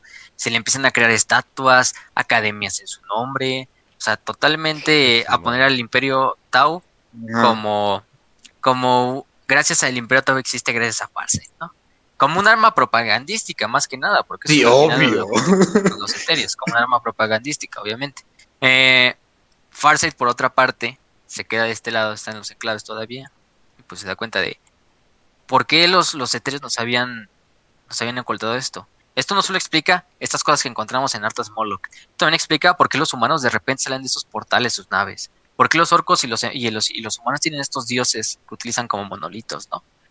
Eh, ¿Por qué las tormentas de Arkunasha de repente buscaban a los seres vivos como si inteligencia propia tuvieran? Entonces ahí es cuando el propio Farsight empieza a hilar los hilos y dice, pues aquí hay algo que huele, huele a apestado, ¿no? Que huele podrido. Obviamente, en este caso se da cuenta curioso, de que clases políticas siendo podridas y mintiéndole a la gente. ¡Qué extraño! sí, no solo se da cuenta de que los etéreos habían estado, pues los etéreos habían estado justificando por cientos de años las atrocidades que habían cometido los Tau en las guerras contra otras razas, todo por un bien supremo que según ellos dictaminaban. Y eso no quiere decir que Farsight dejó, dejó de creer en el bien supremo, él sigue creyendo en el bien supremo, pero obviamente no manejado por los eterios, no monopolizado por una casta que según es la más grande espiritualmente, no, todo lo contrario. Desde ese punto él, él dice, corrupta. hemos visto que todas las castas, tanto agua, aire, tierra y fuego, podemos coexistir sin la necesidad de que haya un intermediario entre nosotros, ¿no? El etéreo todos podemos generar nuestra propia comunidad desde cero. E incluso podemos lograr cosas tan, tan épicas como lo que acabamos de lograr hoy en Artas Moloch, en que perdimos bastantes compañeros, hemos hecho retroceder a los horrores que salieron de ese portal, ¿no? Y los derrotamos. Eh, obviamente la herejía dentro de la mente de Farsight se extendió completamente. Y Farsight... Y comenzó pues, a decir, mata a tu etéreo local, quema un templo. Exactamente, quema tu templo del bien supremo y mata a tu etéreo local. Eh, en esta parte, pues es cuando Farsight, con una terrible sensación de horror y de dolor, porque había visto que pues, todo el imperio de Tau está creado en base a una mentira. En base incluso a que los etéreos, él se pregunta incluso por qué los etéreos, de cierta manera veo como que manejan a las demás castas y lo manejan como si fueran instintivos. Incluso ahorita ya en este momento donde no hay etéreos me siento más libre de lo normal, ¿no? Me siento con mejor juicio que de lo normal hay algo que los etéreos nos están incluso ocultando en el punto de quizá no están controlando. Quizá el Imperio Tau siempre desde el principio fue una mentira. Y en cierta parte, pues Farsight tiene razón. No sabemos todavía qué son los etéreos como tal, o sea, sabemos que son Tau. No sabemos si son psíquicos, no sabemos si son incluso a lo mejor seres disformes cosas de ese estilo, no sabemos la verdad. Mm. Pero por lo menos Farsight ya tiene esa noción de que hay algo, hay algo apestoso que se está creando ahí dentro del, del Imperio Tau y que como bien lo indica la, novela, la tercera novela, el título de la novela por eso es Imperio de Mentiras, porque es cuando Farsight finalmente se quita la venda de los ojos y se da cuenta de, pues, o sea, para los etéreos no somos más que peones, más que carne de cañón, para cumplir ellos sus metas. Quizá no las escondan como el bien supremo, quizá no, pero al final del día somos sus esclavos, somos esclavos de este imperio. Y eso no, tampoco estamos justificando, porque también el imperio de la humanidad está hecho en paz. Pero el, imperio, el imperio de la humanidad también está hecho en base a mentiras. Solamente tengo que eh, decir aquí que no puedo creer que ese maldito imperio haya esclavizado a toda su gente, haya mandado a todos sus guerreros a una muerte segura y que haya empezado a manipular todo, todo lo que considera la realidad Oye, para, para ocultar lo que... Del imperio del me hombre. mordí no la lengua. Me mordí la lengua. sí, sí, sí, ah. bueno, pero al final del día, la- creo que también de las cosas que Warhammer nos enseña es que, pues de cierta manera, hay veces donde una sociedad se tiene que mentir a sí misma para sobrevivir, ¿no? Es lo más importante del imperio de la humanidad. Sobre todo Eh, enfrentando tantos horrores, ¿no? O sea, como sí. que te... o sea, Quizá Vamos una a hacer mentira- al sujeto una más ateo de todo el universo un dios. ¿Por qué no? Sí, una No. mentira, una mentira no sería tan cruel como lo que acecha del otro lado del, del velo, ¿no? Entonces es, es algo, algo, pues que tú dices, ah, no, pues está, está, está cabrón. Y entiendes a Farsight, porque Farsight, pues, toda su vida fue criado en cuanto al bien supremo y en cuanto a la lealtad del Imperio Tau. Y de repente ver que el Imperio Tau le da la espalda, le da la espalda al propio Farsight. Eh, porque vamos a ver, después este Farsight se quita la armadura de combate y se va a Biorlos. Se huye a las tierras y a las llanuras de Biorlos exiliándose a sí mismo a una existencia entre las cuevas. Incluso unos dicen que finalmente mueren dentro de esa zona cuando los, cuando los etéreos mandan sondas para que investiguen los mundos más allá de los enclaves, se dan cuenta que los mundos, sin el liderazgo de los etéreos, están progresando. Los mundos que dejó Farsight están Son progresando, estables. son estables. De hecho, Oh, tienen Dios. economías buenas, no viven con guerras y en nada de eso. Incluso tienen, se han creado una propia heráldica, muy parecida a la del Imperio Tau, pero con un símbolo diferente. Incluso si ven el símbolo de los, del, de los enclaves Farsight es un poco más cuadrado que el de los, no tan circular como el del Imperio Tau es diferente, también unas tradiciones totalmente diferentes. Pues ellos están viendo aquí, pues este, este desmadre está poniendo en peligro todo lo que nosotros tenemos, ¿no? Como etéreos. Entonces, en este momento es cuando se censura toda la información posible de los enclaves Farsight, se prohíbe a cualquier Tau que no sea un etéreo de alto rango ir a los enclaves Farsight, ir a esas zonas de la galaxia. También todas las estatuas y toda la propaganda que se había creado en cuanto a, Farsight se destruye. Farsight se elimina de los registros públicos, se le borra completamente de cualquier este archivo que haya quedado, tanto militar, civil, etcétera. Es el punto como lo conocían los emperadores romanos de alguien, uno de sus enemigos, borraban, incluso por algo peor que la muerte era de que nadie te recordara, ¿no? De que borraban tus estatuas, tus inscripciones, tus nombres, toda tu familia. Y a Y la fecha hay como que esas ruinas de estatuas sin cabeza. eh, sin o sin cabeza y sin, o con el nombre así tallado para que no se vea. Sí, o sea, es lo mismo que pasó con, con Farsight. Porque están dando cuenta de que finalmente un Tau ha despertado. Y no es cualquier Tau, ¿no? Porque si fuera cualquier guerrero de tierra, pues me, ¿qué va a hacer el güey, no? Pero no, aquí es el mejor comandante de tu historia, quizá. El más No, grande y- genio y- militar. Y un güey que se ve que, o sea, tenía tanta fortitud de mente que los etéreos no lo estaban afectando igual que a los otros. Entonces, ya cuando lo liberas completamente, sí es como, oh, por Dios, no. O sea, es, eh, demasiado despierto, pues. Sí, se, este, ese güey sí está woke. ¿no? Definitivamente. Sí, es- así es el momento en donde se basó. Solamente yo creo que Em. yo creo que Farsight hizo, hizo la única pregunta de hmm, ¿por qué tendrán narices tan grandes estos sujetos? Definitivamente. Ujú. Finalmente, ya para concluir esta historia y acabar con este episodio, Ujú. Farsight por mucho tiempo dentro de los enclaves siguió también como una leyenda. Siguió como una leyenda de aquel que nos trajo la libertad, del padre de estos enclaves. No fue finalmente hasta que un bracito de la flota enjambre Kraken, si no mal recuerdo, atacó Biorlos como tal. Biorlos, eh, el planeta natal de Farsight y pues el planeta capital de los enclaves. Oh, es no. cuando es cuando de repente Farsight regresa y se dan cuenta que Farsight ya para esa edad, ya para esa edad debió haber muerto, ¿sí? Y además regresa no solamente super vivo, sino con una actitud de oh no, bitch, you didn't. Ajá. Y, Sí, sí, sí. y empieza a comandar, regresa así todo fresco, eh, comandando tropas, directo en el frente de combate, agarrándose a madrazos con los tiránidos. O sea, lo, lo ves Chad y lo ves completo a Farsight ahí. Y- Sí, y lo ves oye, completo. ¿por qué y- tienes más de 100 años? Sí, y bueno, obviamente ya la explicación que nos dan es por la espada que encontró en Arthas Moloch. Lo, lo que vemos es una espada, pues a lo mejor un artefacto del caos. Entonces, de cierta manera, le ha estado, le ha estado este, aumentando la, capacidad de vida. Y es en este, en este momento en cuando la flota enjambre Kraken invade este Biorlas, que de hecho este Fardy estaba meditando en su cuevita, pero de repente se da cuenta que los cactus, las plantitas de, de la zona donde está, empiezan a, a crecer de fuera de control, hasta adoptar nuevas formas que son totalmente bizarras, y se da cuenta que algo está reflejando en el ambiente, pues que algo está atacando el planeta. Y es cuando de repente, en la mitad de la desesperación de que no hay liderazgo, de que es una flota enjambre, se dirige hacia Buerlos, es cuando regresa y el propio Farsight en su armadura de combate, este hombre ya de cientos de años por lo menos. Em, hacen una batalla bastante épica. Creo que aquí es uno de los puntos donde no me acuerdo de ese nombre de ese podcast que alguna vez recomendamos aquí en este podcast, bueno, en este canal fue de los primeros. ¿El trono? No, era, era otro, era uno en inglés. De unos mm. güeyes que podemos decir que eran como del alt-right. Ah, sí, desaparecido completamente. Es que desapareció, desapareció así como desde el día de la mañana. Bla, bla, bla, bla. Ajá. Sí, algo así. Bueno, creo que era 40k Political, no sé qué madres. Sí, eh, el chiste es que hicieron un episodio de, Farsight. De sí, es de los mejorcitos. Hicieron un episodio de Farsight. De hecho, aquí dan una, una parte muy importante.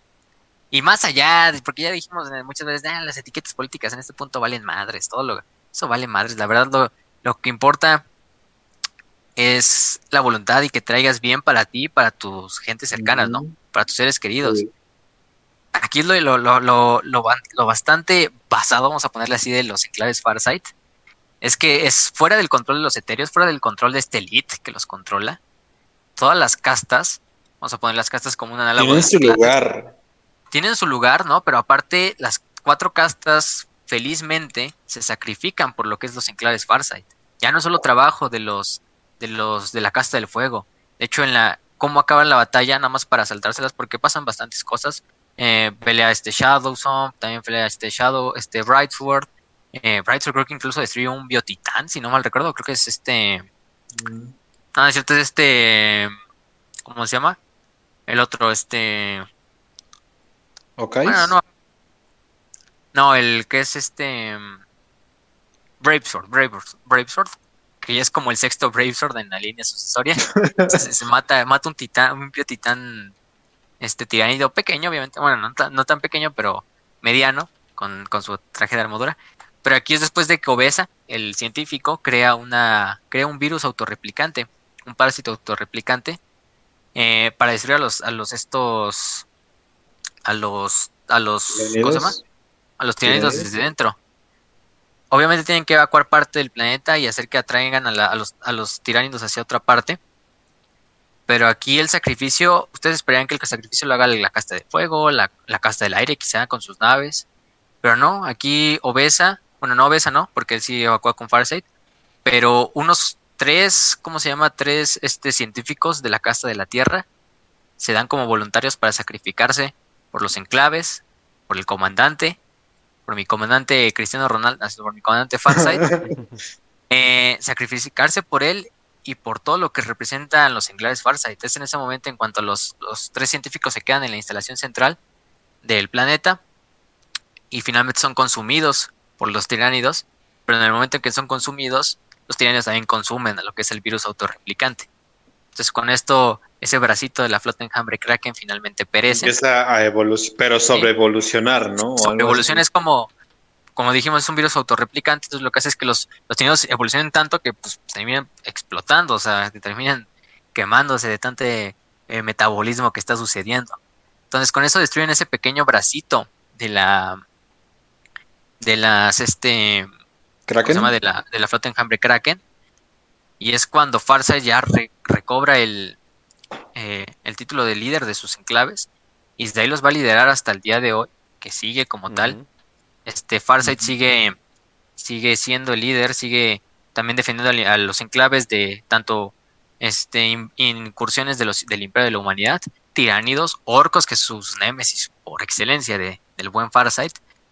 Pero yo creo que lo importante de la historia de Farsight es recordar, ¿no? Que ustedes deben ser dueños de su propio destino. Farsight lo logró. Farsight, incluso siendo uno de los más grandes líderes de su raza, de su, bueno, vamos a ponerle de su nación, eh, ya con la vida prácticamente ganada, porque lo tenía todo, porque era el comandante Farsight, el comandante más conocido dentro del imperio. Es en ese momento en que él no decide simplemente ignorar la mentira, simplemente para mantener su posición. No, Farsight hace todo lo contrario. Eh, acepta la verdad que encontró. Quizás su imperio estaba formado en una mentira, que su imperio estaba formado en base al engaño de todos sus congéneres, de sus compañeros, de sus camaradas, y bajo los cráneos de sus camaradas, no solo los cráneos de sus camaradas, porque al final del día muchos fueron sacrificados, no solo en Arkunasha, sino en Damocles, sino en Artas Moloch, obviamente, sino en otros lugares. Entonces aquí es donde en realidad Farsa también nos forma ese, ese propio ser, que el ser que es libre, vamos a poner el anarca, de hecho esa es una, esa sería una buena analogía, del anarca, porque Farsight es el anarca dentro de Warhammer 40.000 es ese hombre que incluso se, bueno, en este caso en este, este Tau, que se vuelve el Super Tau, no solo a base de, del apoyo de sus demás compañeros, sino también de su propia voluntad, ¿no? De decir, no, pues yo ya no pertenezco a este imperio que me engañó, yo no voy a seguir en este imperio nada más por el dinero, por la fama, por el renombre que genera ser Fireside. Increíble, porque cuando acaba toda su travesía y ya dice, no, pues ya están estos enclaves, no se va a hacer eh, el líder político de, del lugar, sino que se va a su cuevita y dice, ah, pues ya hice mi, chamba, ya, hey, ustedes. Y el güey eso, aunque regresa, dice, no, yo nunca voy a ser su líder. Todos aquí somos, las, pues, todo, aquí todos somos el enclave. Aquí no hay ningún líder. Quizá yo a lo mejor fundé esto y todo esto y yo fui el que incluso los, los causé y los llevé hasta acá pero no por eso soy su líder, yo soy un igual ante ustedes. Aquí no es unas, aquí no es un, unos enclaves para que formemos lo que juramos destruir o lo que juramos denegar, que es el Imperio Tau. ¿De qué serviría crear estos enclaves si vamos a crear un nuevo Imperio Tau chiquito aquí, siendo yo el líder? Entonces no, los, los enclaves Farsight son para la gente de los enclaves Farsight, son para la gente de Biorlas, son para la gente de todos los demás planetas. Incluso creo que con el pasar del tiempo nombra creo que son otros tres planetas de los enclaves, los nombres en honor a los científicos, a los tres científicos que dan su vida en la batalla de Biorlas para, para, para, destruir a la flota enjambre. Eh, de esta manera, Farsight también gana ese título legendario del único Tau que ha, que ha este, desafiado abiertamente al Imperio, al igual que lo han intentado otros en otras facciones, bueno, por lo menos en el imperio de la humanidad. Em, no de una forma malvada, quisiendo también tomar el poder, sino simplemente como por ejemplo lo hizo Horus, ¿no? De que, no, pues yo al final del día Horus lo hizo para tomar el, poder y volverse pues el emperador. Em, no, aquí Farsad lo hizo porque él creía que era lo correcto, no solo para él, sino para toda la gente que lo acompañaba, para la gente que él quería, la gente de Biorla, la gente de los planetas, a la gente de los colonos, a la gente que hacía grande al Imperio Tau, ¿no? Que hace grande al Imperio Tau, que es la gente y no los etéreos. Son las castas, las cuatro castas y no los etéreos. Entonces, yo creo que es el mensaje más grande que nos puede dar este Farsight de nunca, nunca, nunca por el amor, por el amor de Dios o el amor de en quien crean, nunca se subordinen ante una autoridad que siempre los está eh, que los está intentando hacerles más daño a ustedes a una autoridad que los está llevando al, abismo, a una autoridad eh, los quiere hacer más mal que bien o los quiere utilizar como herramientas. Eh, también en este sentido ustedes tengan la, el propio discernimiento, el propio criterio propio eh, de que decir, ¿qué está mal? ¿Qué estoy haciendo mal? ¿Por qué me están ordenando esto? No ser simplemente alguien más programable como lo que hacían con los Tau. También ese es uno de los puntos importantes, no ser programable. Eh, eso no solo se ha dicho en este programa, sino en los demás programas, en los programas que ya descansan en paz, entre otras cosas, no vamos a decir nombres. Este, pero eso es lo. También forjen su propio camino, forjen su propio camino con las gentes que ustedes crean. su identidad también, muchachos, de verdad es, es increíble el potencial que tienen y que muchísimas veces se, se niegan a tenerlo o se niegan a encontrarlo simplemente porque ah, es que otra persona lo puede hacer mejor que yo, cuando en realidad es, ustedes lo pueden hacer por ustedes mismos y es hasta, te sabe mejor el logro cuando lo haces por ti mismo. y consigues las cosas a tu manera. nada te sabe mejor que eso. Y también forjen su propio destino con la gente que ustedes crean que vale la pena forjar un destino. Compañeros, amigos, familias, amoríos, etcétera. Ustedes con los que crean que son correctos y ustedes sálvense a ellos y a ustedes mismos. Primero a ustedes mismos y luego a sus seres queridos. Porque, bueno, esto, esto es algo de lo que hablé con Raz, por ejemplo, en su programa. Sí. Pero ustedes forjen y créanse el, el, propio héroe de la historia. No esperen a un héroe que venga a salvarlos. Esperen a. Sean el propio héroe como Shoba, como Gilgamesh, como Kalki, como etcétera, ¿no? Entonces ustedes deben de ser ese héroe que va a venir y, y quitar la, la sarta de mentiras que vive. Y recordemos, no toda la gente quiere ser salvada y por lo mismo no merece ser salvada.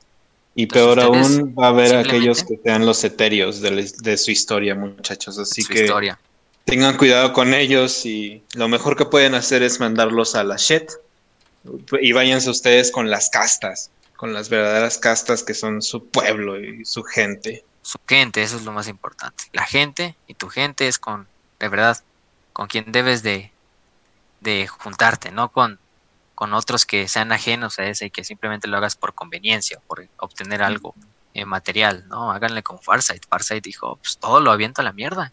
Me vale medra mis rangos, mis, mis honores, mis batallas que gané. Aquí lo que verdad me importa fue los guerreros que perdí, la gente con la que tuve relaciones, amigos y que perecieron basado en una mentira. Y le terminó dando, yo creo que con esa, con esa victoria, ¿no? Al final de vamos a hacer los enclaves Farsight yo creo que le terminó dando el honor que, le debía a todos los que perdió, ¿no? De todas esas guerras, sobre todo cuando llegó el Eterio y, te dice, no, pues sabes qué, mira, esto ya no vale la pena, vete de aquí, ya no, ya no estés haciendo este pedo, nada más te me estás haciendo perder tiempo, dinero y recursos, y vámonos a otro lado. Oye, pero perdí un montón de mis hermanos, estoy en una batalla, estamos a punto de ganar un planeta para el imperio no, no, no, no, no. ahorita hay cosas más importantes. Entonces, darse cuenta de que. ¿Mm? No, no, no, sí, sí. Bueno, o sea, lo que voy es darse cuenta de que si ustedes van a pelear por algo, que sea para honrar aquello que, que tienen detrás de ustedes y no lo lleven como una carga, sino como una motivación a seguir adelante y hasta el final. Sí, Quizá la gente que no logró, que tenía el mismo sueño que tú, pero no logró, que los apreciabas, esa gente que se queda en el camino, esa gente que a lo mejor en un momento dijo, pues yo me, aparto de esto, aunque tú consideras que no fue su momento. Eh, hagan, hagan las cosas también para honrarlos, a ellos y a ustedes mismos. Em, yo creo que Farsight es lo principalmente que nos deja su historia. Y bueno, todavía falta mucho de su historia por escribirse. Todavía no acaba su, su leyenda del buen Farsight y también te da esas demostraciones de que a veces en Warhammer 40.000, aunque sea un universo completamente hecho mierda, donde la esperanza no existe, pues podemos tener un libro de shonen que sea épico y que No, y aparte puedes encontrar la paz en algunas partes, ¿no? Aunque sea obviamente la paz en Warhammer 40.000 siempre es relativa, va a haber paces momentáneas, va a venir guerras, en el caso de los enclaves Farsight han sido la excepción. Ha habido guerras, pero los enclaves las toman juntos la superan juntos y sacrifican juntos. creo que esa es la historia principal de los enclaves Farsight. Em, hay muchas otras historias de, de, Farsight que quedan hasta la actualidad. Por ejemplo, no les hablamos de sus ocho. Los ocho son los, sus camaradas, sus ocho guardias personales que siempre lo acompañan en la batalla. Que muchos ocho son de las partes de los ocho, sus mejores comandantes son algunos de sus viejos amigos. Obviamente es, los ocho en realidad se refiere al conjunto, el comandante Farsight es el primero. Bravestorm, Obesa, que es el científico, que incluso lleva su propia armadura, aunque sea un güey de la casta de la Tierra. Es algo interesante. es como un chibi, es como un Tau chibi. Sí, es Tau chibi, así, de hecho es una armadura más chibi que las demás, pero ahí lo ven. También repartiendo madrazos, el buen Obesa, a Brightsword, a Shabastos, a Shafbre Oblotal, al comandante Arracon y al subcomandante Torchstar. Esos son actualmente los ocho que conforman a, los héroes de los enclaves Farsight y de Bjorla, ¿no? Eh, nada más ya para despedir el programa, quisiéramos despedirlos con una frase, como siempre lo hemos hecho. Es una frase del comandante, el comandante Farsight, que dice, Unidos, nuestra voluntad es mayor que cualquier otra fuerza de esta galaxia. heredaremos las estrellas, incluso si primero debemos limpiarlas con sangre. Oh, Comandante Farsight. muy bonita frase. Entonces, Muy, muy, muy sí. bonita frase. Y por cierto, también felicidades a ustedes dos por haber hecho todo un programa de los Tau o relacionado con los Tau sin ninguna mención racista asiática. Eh, no, no, no. Lo logramos, Bueno, Shinji, lo sí logramos, mencionam- Shinji. sí- sí mencionamos a los asiáticos, pero para bien. Sí, exacto. Sí, aquí, que- aquí sacamos sus virtudes porque como todos los pueblos de la historia humana tienen sus virtudes y sus Sí. cosas que hay que señalar, pero, pero bueno, aquí intentamos tampoco meternos tanto al, al- a la narrativa, a la narrativa por lo menos shonen, porque o sea, es que ustedes lean la- el, el- el artículo de Farsight en, en la wiki, por ejemplo, se van a dar cuenta que es una historia de un anime, casi casi. O sea, bastante- no, no, no por eso es menos épica ni nada, pero sí está escrita como en ese estilo. o O sea, li- literal, está, en o ese sea, estilo. literal está, un está en un mecha, o sea, en un mech suit, Sí, o sí, te lo meca. Sí. O sea, así que no puedo decir más. Pero bueno, gente. Entonces pasamos a la última fase de, de este programa, que sería la 5 de 5. Y claro que sí, que ya tenemos listas nuestras preguntas. Que por cierto, muchas gracias a toda la gente que ha estado en el canal. Muchas gracias a la nueva gente que está en el canal. Así como en los podcasts y en YouTube me he dado cuenta que eh, han estado subiendo los números. Y gente, créanme que este proyecto no para. En el episodio 50, por cierto, les tenemos un anuncio que dar, pero es un anuncio positivo. Así que no se preocupen, creo que fácil ya sabe de qué estamos hablando y si no va a decir, "Oh, chinga, ¿qué- de, qué, ¿de qué vamos ahora? Pero vamos a, a ir a las 5 de 5, que sería la primera, El que mora en el abismo, nuestro mod favorito, como no. Dice 5 de 5, ¿qué fue de los Black Shield y los falsos astartes después de la herejía? ¿Terminaron uniéndose a algún capítulo? Los Black Shield, para los que no sepan, eh, bueno, están in- inspirados en caballeros básicamente que no tenían ningún tipo de, eh, de lealtad a- ningún lugar, De o sea, señor. son de, ajá, de Ujú. señor ni nada, o, o son como los Ronin, que son, eran básicamente asesinos a sueldo, pero también tenían como que sus propias motivaciones, etcétera, etcétera. Esto es parecido. Eh, cuando pasó la herejía de Horus, básicamente un chingo no sabía para dónde irse, entonces como que terminaban yéndose de aquí para allá, o terminaban independientemente, o terminaban en- como unos Ronin, literalmente siendo contratados para hacer ciertas cosas, nada más para vivir, eh, y muchos eh, terminan haciendo, pero son muy poquitos, esa es la cosa. Entonces, eh, sí, todavía hay Black Shields, o sea, técnicamente todavía hay Black Shields, eh, pero más que nada terminaron en lo que sería The Disavowed y The Damned. Eh, The Disavowed, ¿cómo dices Disavowed? Los rechazados y los malditos, ¿no? Eh, son básicamente son básicamente defectuosos y en sí no tienen un grupo, pero sí hay astartes que terminan siendo como agentes independientes que no sirven al imperio y no sirven al caos, pero la gran mayoría de ellos son como entre entre cazarrecompensas, asesinos a sueldo, eh, Piratas. pira- ajá, o sea, piratas, o sea, etcétera. Onda como lo que pasó con los guerreros trueno, de que hubo unos que se fueron a, a varios lugares de la galaxia que lograron escapar de, del último genocidio Sí, que les pues hicieron. hasta ahí, ahí está Y- una novela. Ajá, del último, ay, no me acuerdo del Thunder Warrior, pero bueno, en el caso de los Black Shields, pues sí, la mayoría acabó de eso. Recordemos, los Black Shields procedían tanto de legiones leales como de legiones traidoras. ujú. Entonces cada uno hizo su propia agenda y pues ahí siguen, siguen ahí. Y de los falsos astartes, pues no tenemos mucha información porque no me acuerdo quién eran falsos astartes. Bueno, Corfeiron sigue vivo, son falsos Sí. astartes. Luther también es asquerosamente vivo. Sí, asquerosamente vivo. Más, no tan asquerosamente como Erebus, pero asquerosamente vivo. Sí, sí, sí. Eh, y el otro, por ejemplo, sería Luther. Luther también sigue vivo, como tal. Entonces, pues, de hecho, se acaba de esquepar de la, de la Oye, roca. no había entendido un güey llamado Luther siendo un Black Shield. No mames, no había entendido la referencia, qué pendejo. Le queda perfecto. queda perfecto, pero bueno. Entonces, ok, entonces vamos a la siguiente eh, de Saúl Ernesto. Nos pregunta, eh, ¿hay algún equivalente al paraíso en Warhammer o no importa si eres alguien noble? Y, y no, no, eso no importa. Inevitablemente acabarás en alguno de los cuatro reinos del caos. Bueno, si depende, si eres un noble que adoraba a Slanesh, pues sí, o sea, vas a terminar con Slanesh, o sea, ahora sí que eso no- Pues- no, importa. Pero hay algo equivalente al paraíso, pues su, más o menos Para los orcos está, eh, está el Ragnarok. El- sí. Así que.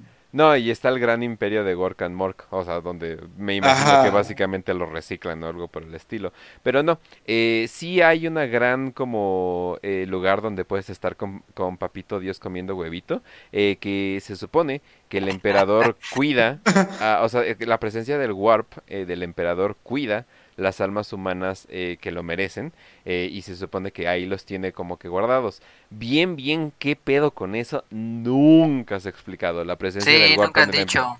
o sea, te recuerden que hay cosas. que- es misterio parte de- de la ambientación, así que. Sí, o sea, la presencia misma del emperador en la Tierra apenas si se ha explicado, o sea, no manches, o sea, entonces, o sea, en la Tierra, o sea, e- el de las personas más importantes que hay en toda la historia, no se sabe bien bien qué pedo que hay pasando esas puertas, o sea, entonces sí, obviamente su presencia en el Warp es menos explicado, se supone que sí tiene una presencia fuerte en el Warp, me imagino, como el dios que es, literalmente, me imagino que sí tiene su presencia, pero eh, obviamente no se ha explicado bien bien. Me imagino que se va a empezar a explicar un poquito después, pero varias cosas se van a empezar a... Yo digo que está bien que dejen unas cosas como que eh, no explicadas, porque también está la sobreexplicación que está mal.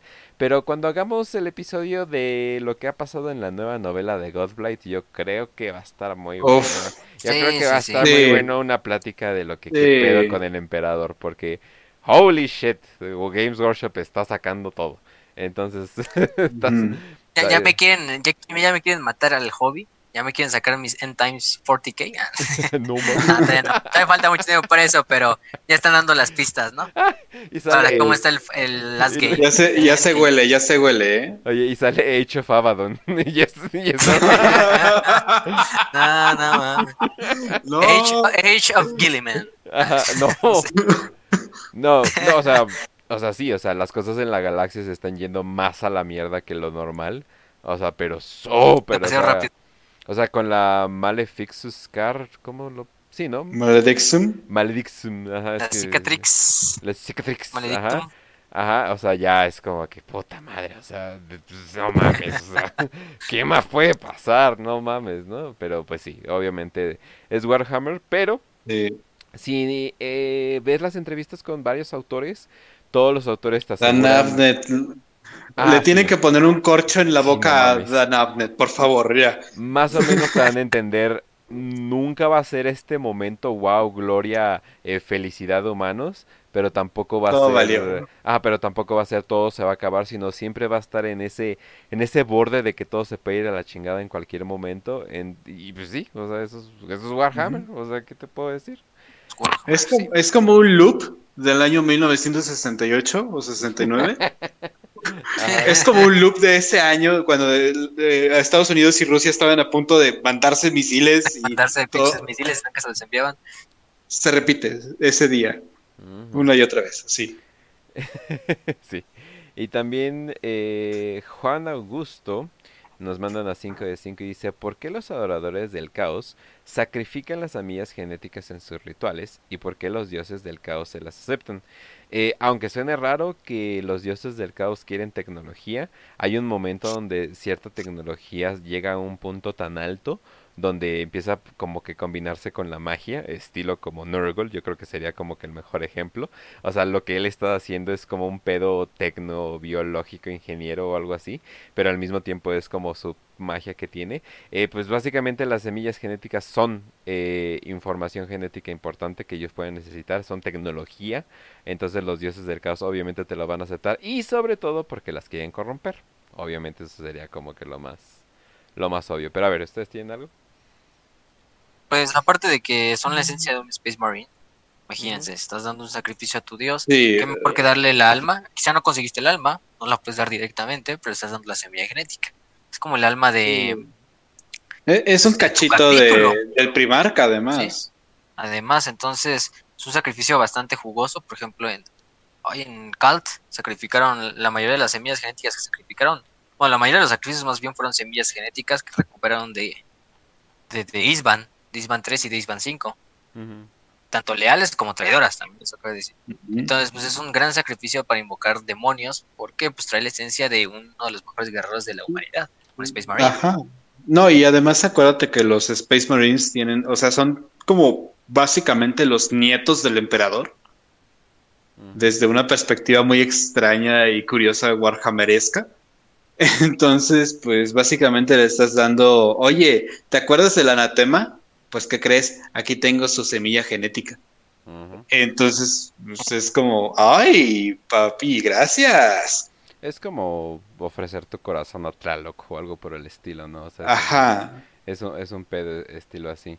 Pero, pero sí, obviamente es como que es algo importante. Digo, cualquier cosa que le puedas sacrificar a, usualmente cuando estás haciendo magia a un dios, entre más grande, entre más preciado, eh, obviamente es más como, ah, no mames, te, la diste, ¿no? Te voy a hacer el favor acá, ¿no? Y sácatela, le cae un rayo en primarca, ¿no? O algo por el estilo, ¿no?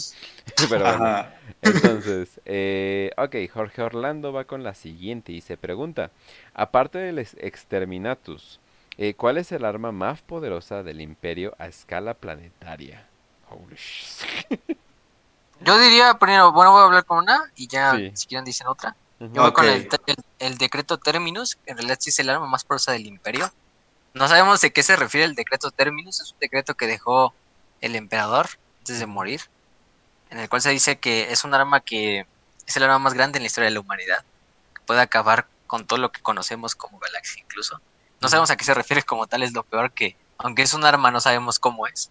Y se dice que de hecho los Grey Knights tienen la potestad sobre el arma, o sea, la tienen ellos escondida. Jesus, ¿por qué se las dieron a ellos? ¿no? La... Sí, no, no, está cabrón. Vamos a darle el arma más poderosa al grupo de maniáticos psicóticos que quiere hacer todo el tiempo exterminatos. Muy bien. Sí, no, hay, hay algunas teorías que, que te dicen que es como una forma de apagar el trono dorado para que el emperador ya pues reviva. Oh, Hay otras que te dan la teoría de basado en lo de la novela de Old Earth, que es el arma que el emperador le deja a Vulcan, que es como un artefacto de, de, Armagedón, así que si los leales caían en, en la batalla de Enterra, Vulcan tenía la tarea de activar el arma y que toda Terra fuera destruida y absorbida por un por un portal disforme, mm. para que así mm. no tampoco los tampoco los demonios tuvieran poder de lo de lo que estaba dentro. Y así también llevarse con ellos a tanto a Horus como a los demás, ¿no? Como último mm, de hecho. No se usó, pero pues esa fue la tarea de Volcán. Pero yo creo que es eso el términos de Green. Decreto términos. O sea, ya, ya algo que posiblemente pueda acabar con toda la vida en la galaxia no puede haber más.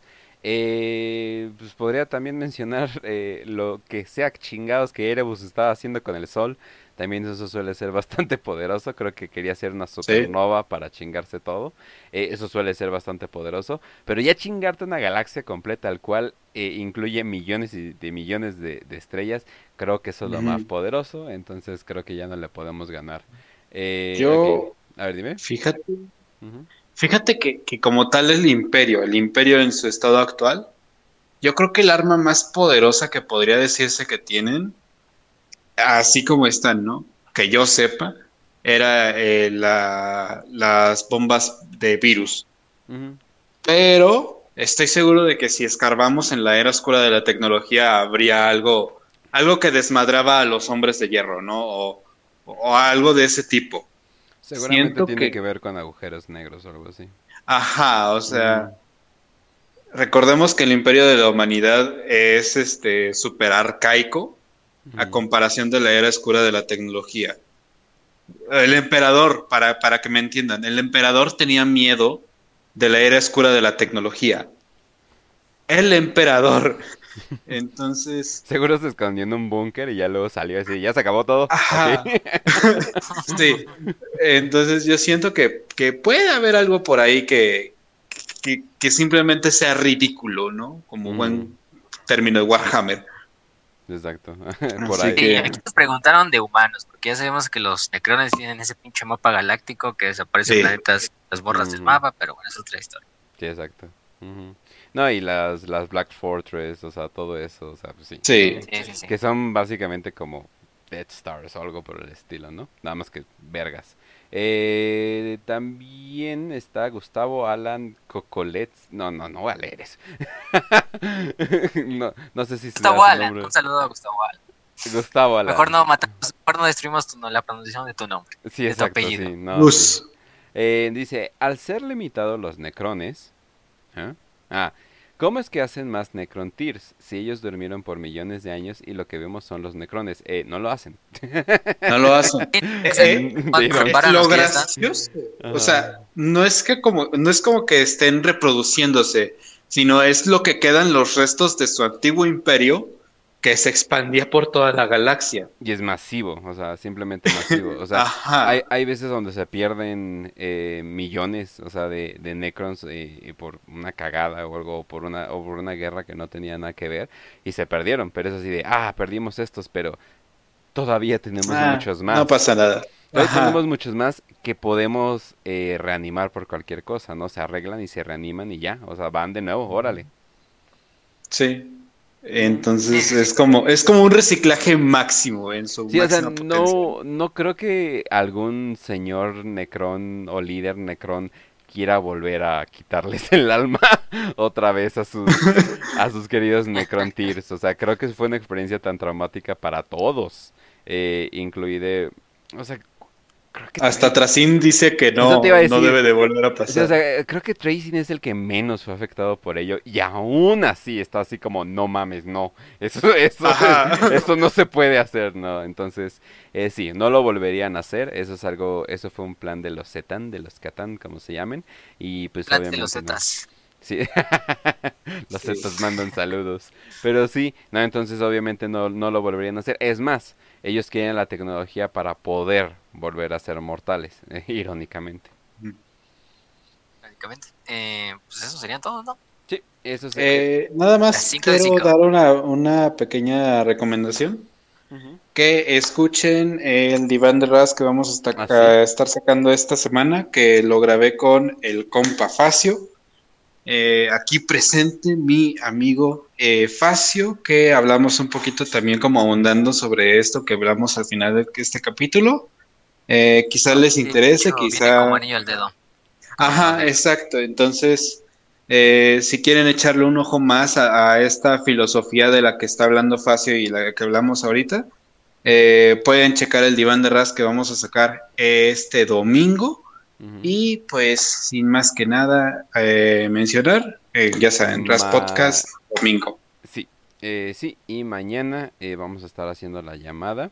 ahorita nos ponemos de acuerdo bien bien para el horario y la programo en el grupo porque ya se puede hacer eso. O sea, simplemente em, em, empieza de golpe para hablar de Hellrich. ya les dijimos, no sé, no la vamos a grabar ni nada por el estilo. Entonces simplemente vamos a hacer una plática comunitaria. Y el miércoles a las 12 vamos a estar eh, reaccionando al nuevo anuncio de Warhammer Plus. Que por favor no apestes, por favor no apestes, porque este es un momento esencial para Warhammer. Y si la cagas, pues, pues bueno, vamos a regresar a lo de siempre, ¿verdad? De ser que sea un hobby nicho de... Miratitas. Sí, exacto. no, no le veo tanto pedo. Pero pues bueno, fácil. Ahora sí despide el programa. Nada, gente, ya saben, ¿no? Nos pueden encontrar, nos pueden encontrar en Evox, en Spotify, en Apple Podcast, en Anchor y en todos los demás tipos de podcasts que a nadie le interesan. Eh, también en YouTube, en Facebook. Recuerden, en Facebook también tenemos el grupo de Pretos Imperiales y también está en Telegram. Y es donde mañana vamos a hacer la, la, la, llamada del club de lectura de Healthridge. Por si no lo han leído, que bueno, ya tuvieron más de un mes para leerlo. Si no, ya de mínimo véanse la, la, animación. ¿no? El audiolibro, por favor. O, entonces, en este caso, pues, mañana les, bueno, ahorita les ponemos la hora. Recuerden, cada vez, si no son de México, la hora está en relación al GMT-5 o a la hora de la Ciudad de México, eh, que es la que nosotros usamos para nuestros anuncios. Eh, por lo general le ponemos ahí eh, la hora horaria, pero a veces no se lo ponemos. Entonces, pues ahí ya sabemos que ahí nos pueden encontrar. También sigan eh, a Kench en arroba Kench1611, a mí en arroba facio-eternum y Raz ya les había dicho que era en arroba podcast Raz, así en Twitter y en YouTube Raz Podcast. Sí, ahí sí está normal, en ese sentido. Em, también apóyenlo en su votación, que estaba luchando contra el Doom ah, ahí en Twitter. Ah, creo que ya se acabó, déjame ver. ¿Ya se acabó? Oh, bueno, yo, yo cuando vi, la vi en la tarde y creo que ibas ganando, entonces de todos modos ¡Ah, gané! Bueno, aplauso, aplauso a Ah, felicidades, felicidades. Sí, es una victoria espiritual para todos nosotros, aunque no seamos Ras. Este. Ganamos. Ganó, la votación. Increíble, increíble. Un aplauso, un aplauso. Y pues ganamos al monopolio de nuestra Fortnite.